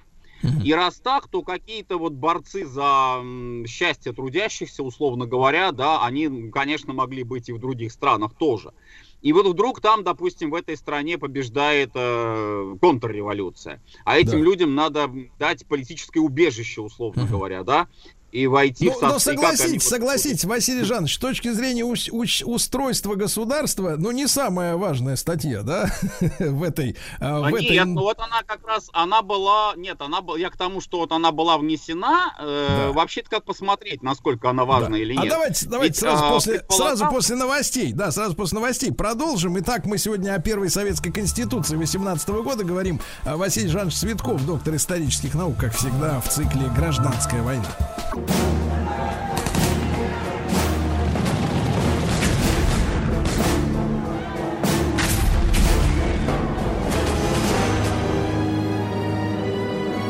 Гражданская война.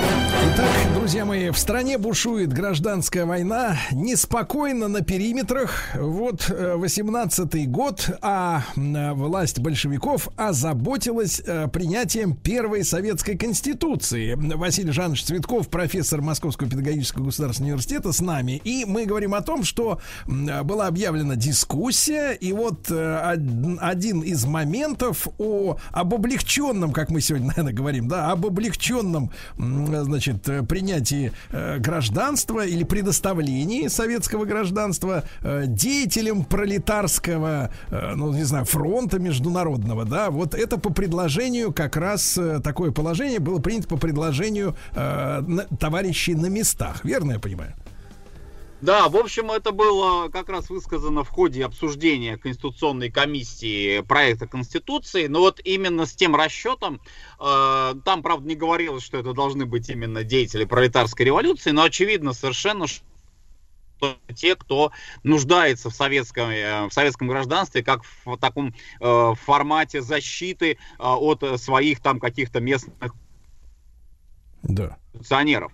А, Так вот, это предоставлялась э, такая возможность э, на усмотрение советов. Органы советской власти вообще решали вопрос о предоставлении гражданства. И вот мы очень скоро увидим подобного рода прецеденты, когда в 2019 году будет разгромлена Венгерская Советская Республика, а, и э, часть тех, кто вот не смог там остаться, да, ну, например, тот же самый знаменитый Белакун, Вот, они оказались у нас в Советской России и входили, работали в составе советских структур. И Белакун известен, в том числе, наверное, многим уже по своему э, периоду деятельности в Крыму в 2020 году. Да, многие ассоциируют именно его м, с красным террором. Вот, но вот факт тот, что иностранцы такого рода, да, вот именно как борцы с м, местными контрреволюционными силами, которым не было места у себя на родине, они могли получить советское гражданство со всеми, как говорится, уже и правами, и обязанностями и, и прочим. Ну, в общем-то, Василий Жанович, естественно, терроризировать местное население руками иностранцев, по крови, я имею в виду, да, которым, соответственно, наплевать абсолютно на э, местные, так сказать, на местных э, граждан, ну, вс- завсегда проще, да, у своих может проснуться совесть внезапно, а здесь как-то полегче, по- по- проблем меньше. Василий Жанович, ну, а в принципиальных вопросах, вот что касается диктатуры пролетариата, какие-то шли дискуссии э, в этом смысле, вот, по, по поводу судьбы буржуев, надо ли их что-то написано ли там было в Конституции о том, надо ли их выкинуть к чертовой матери за, за, за бугор э, или расстрелять всех, или повесить. Вот э, что предполагалось? Э, Здесь очень четкое ограничение было в избирательных правах. То есть существует активное и пассивное избирательное право, как известно. И вот эти люди, которые э, являются либо, там было несколько категорий, либо, например, э, представителями э, Дома Романовых. Либо, например, э, это старые там какие-то служащие полиции, э, каких-то там вот силовых структур царских, имеется в виду имперских, э, контрреволюционных тем самым априори. А либо это, вот как мы уже говорили, эксплуататоры, представители эксплуататорских классов, то есть те, кто живут за счет эксплуатации других. Либо это те, кто, э, ну, являются, условно говоря, вот непримиримыми врагами там советской власти и не хотят никак, э, не хотят никаким образом с советской властью примириться. Таких насчитали, ну, это, конечно, я думаю, все-таки, что это достаточно условная цифра, но все время говорили о том, что вот таких людей это где-то порядка 10% всего взрослого населения. А напомню, что избирательное право предоставлялось с 18 лет. То есть это вот как раз э, категория, во- возраст, когда уже считалось, что человек может э, осознавать, за что он отдает свой голос, э, голосуя на выборах в Совет. Э, Василий Жанович, Ну, вот а 10% разве тогда, смотрите, тут, ты, смотри, тут интересная эта история, да, она как бы несколько перекликается даже вот э, с тем, что сегодня мы в мире наблюдаем. Вот есть такая, значит, одна из версий, э, что, например, значит, популяризация меньшинств, да, на Западе, она устроена для того, чтобы они на выборах голосовали за демпартию американскую. Вот, с другой стороны, мы понимаем, что Джо Байдену вообще не нужны были живые голоса. Он прекрасно вы, выиграл, и, так сказать, за него проголосовали покойники, да. Тут есть некоторые противоречия, то есть можно посчитать ведь по-разному. Но если возвращаться к той ситуации, вот смотрите, у вас в стране 10% неблагонадежных, да, условно говоря. Но это же всего 10% избирателей. Они не могут повлиять-то ни на какие результаты голосования, правильно? Их задавят остальные 90. А зачем их еще лишать-то, если их и так мало? Ну, во-первых, все-таки, вот как я уже сказал, эта цифра представляется достаточно условной, что вот их именно 10%. А, Я думаю, что если быть более точным, э, их бы и побольше набралось. Но вот тогда так говорили, что вот 10% это не страшно. А второй момент тот, что, э, опять же, вот э, а в чем опасение заключалось Ленина и других, и Свердлова в том, что эти люди, если они окажутся во власти, и были уже похожие прецеденты, из-за чего, собственно, вот мы говорили в прошлый раз, да, о комбедах. Вот если эти кулаки, да, эксплуататоры окажутся в Совете, так они же весь Совет под себя э, подомнут. И, а, а нужно им противопоставить бедноту. Ну, своим авторитетом вот задавят. А авторитет бедноты будет э, заглушенный. Нужно это не допустить. Поэтому что самый-самый такой вот простой способ это просто отсечь, условно говоря, вот эту вот потенциально опасную для власти группу. Э, социальную какую там э, и так далее, сословную классовую, отсечь ее и таким образом, лишая их активного и пассивного избирательного права, можно, можно проводить выборы. Но, но, делалось одно но. Одно очень важное исключение, которое тоже нельзя забывать. Вот если эти бывшие, условно говоря, да, а, перейдут на службу советской власти, станут, ну, теми же э, какими-нибудь чиновниками, бюрократами, совслужащими, как вот правильно сказать, э, в советских структурах, то они они могут получить обратно это самое активное и пассивное избирательное право. То есть их э, уравняют тем самым со всеми остальными трудящимися, таким образом они не будут э, лишены, не, не могут быть лишены этих избирательных прав. Как на практике дело было, это очень много нюансов, очень много разных вариаций. Тут нельзя сказать, что вот прям однозначно сразу с распростертыми объятиями вчерашнего условно говоря, там бывшего полицейского, какого-нибудь жандарма, да, принимали и, и говорили, вот теперь ты наш брат-товарищ. Здесь было очень много нюансов, и, конечно, провозглашалось э, на, на одно, безусловно, да, но на практике могло быть и по-другому. Василий Жанович, а какие-то вот, вот что самое интересное вы в этом документе можете обнаружить? Вот, может быть, самое, ну, кроме про, про диктатуры пролетариата, естественно. Э, самое интересное, на мой взгляд, вот как ни странно покажется, но это мое представление, я думаю, что многие тоже, наверное, согласятся, это утверждение э, двух таких важных моментов. Первый момент это э, состав э, государства. Э, этот вот э, тезис о том, что Российская Советская Федеративная Социалистическая Республика, вот эта аббревиатура РСФСР, просуществовавшая, в общем-то, до последних уже вот лет э, существования Конституции РСФСР, то есть это можно даже сказать, даже не 91 это 93 год, э, она была утверждена уже тогда.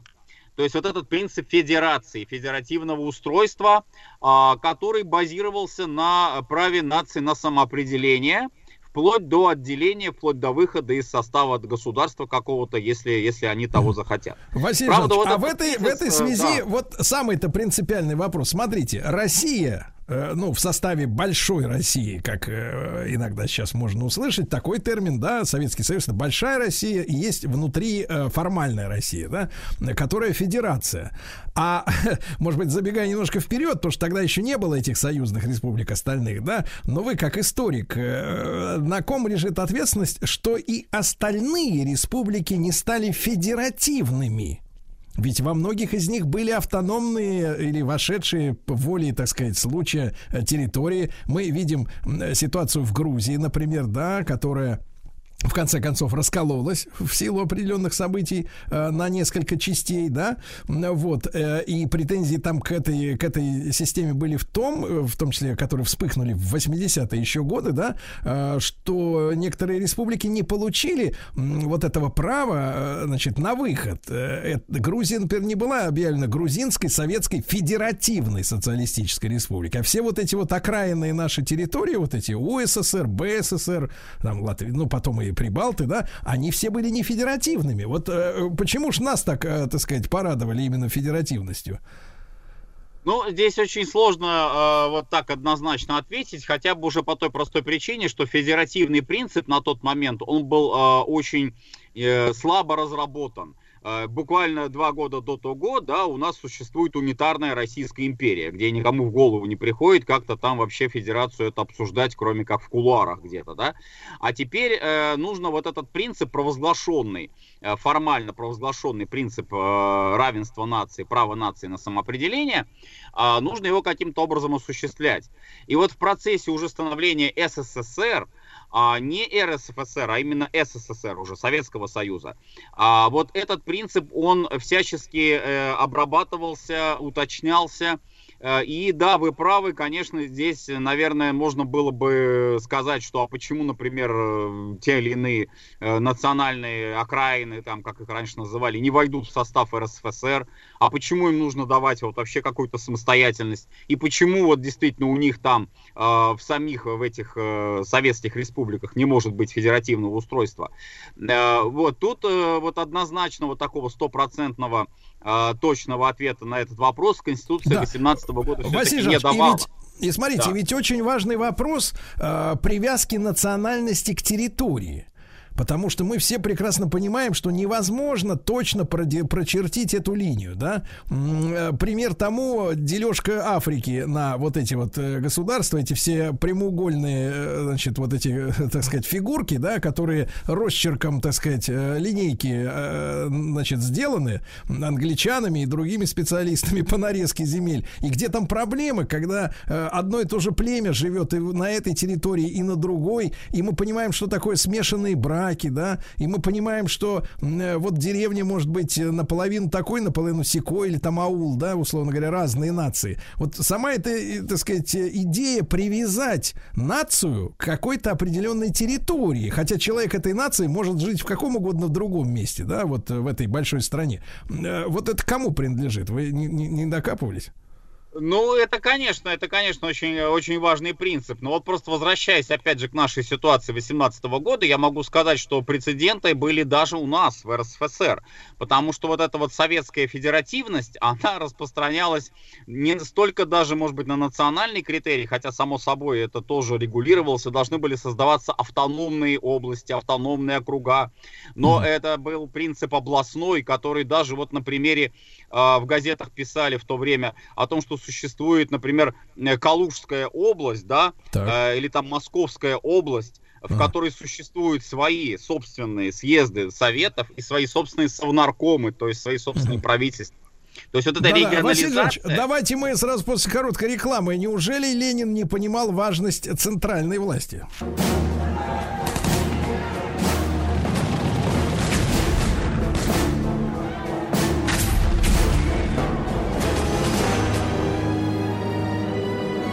Гражданская война.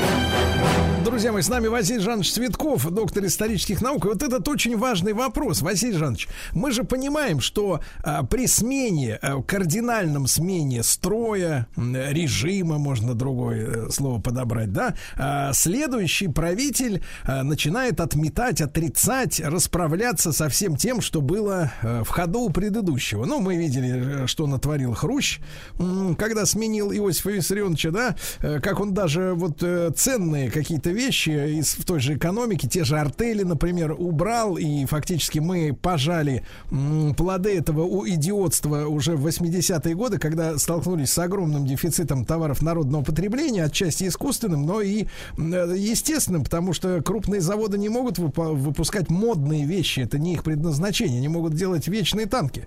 Вот. Но а, а, вот если царь был э, стержнем, да, и основой власти в Российской империи, э, государство было унитарным, вот это деление на кусочки, на лоскутное одеяло и насаждение всюду этих совдепов, как называли, да, Совета депутатов, поэтому отсюда слово совдепия, Э, вот, и в каждом, как бы, в Калужской области, в Московской, и везде должны сидеть вот эти вот э, депутатики, да, которые...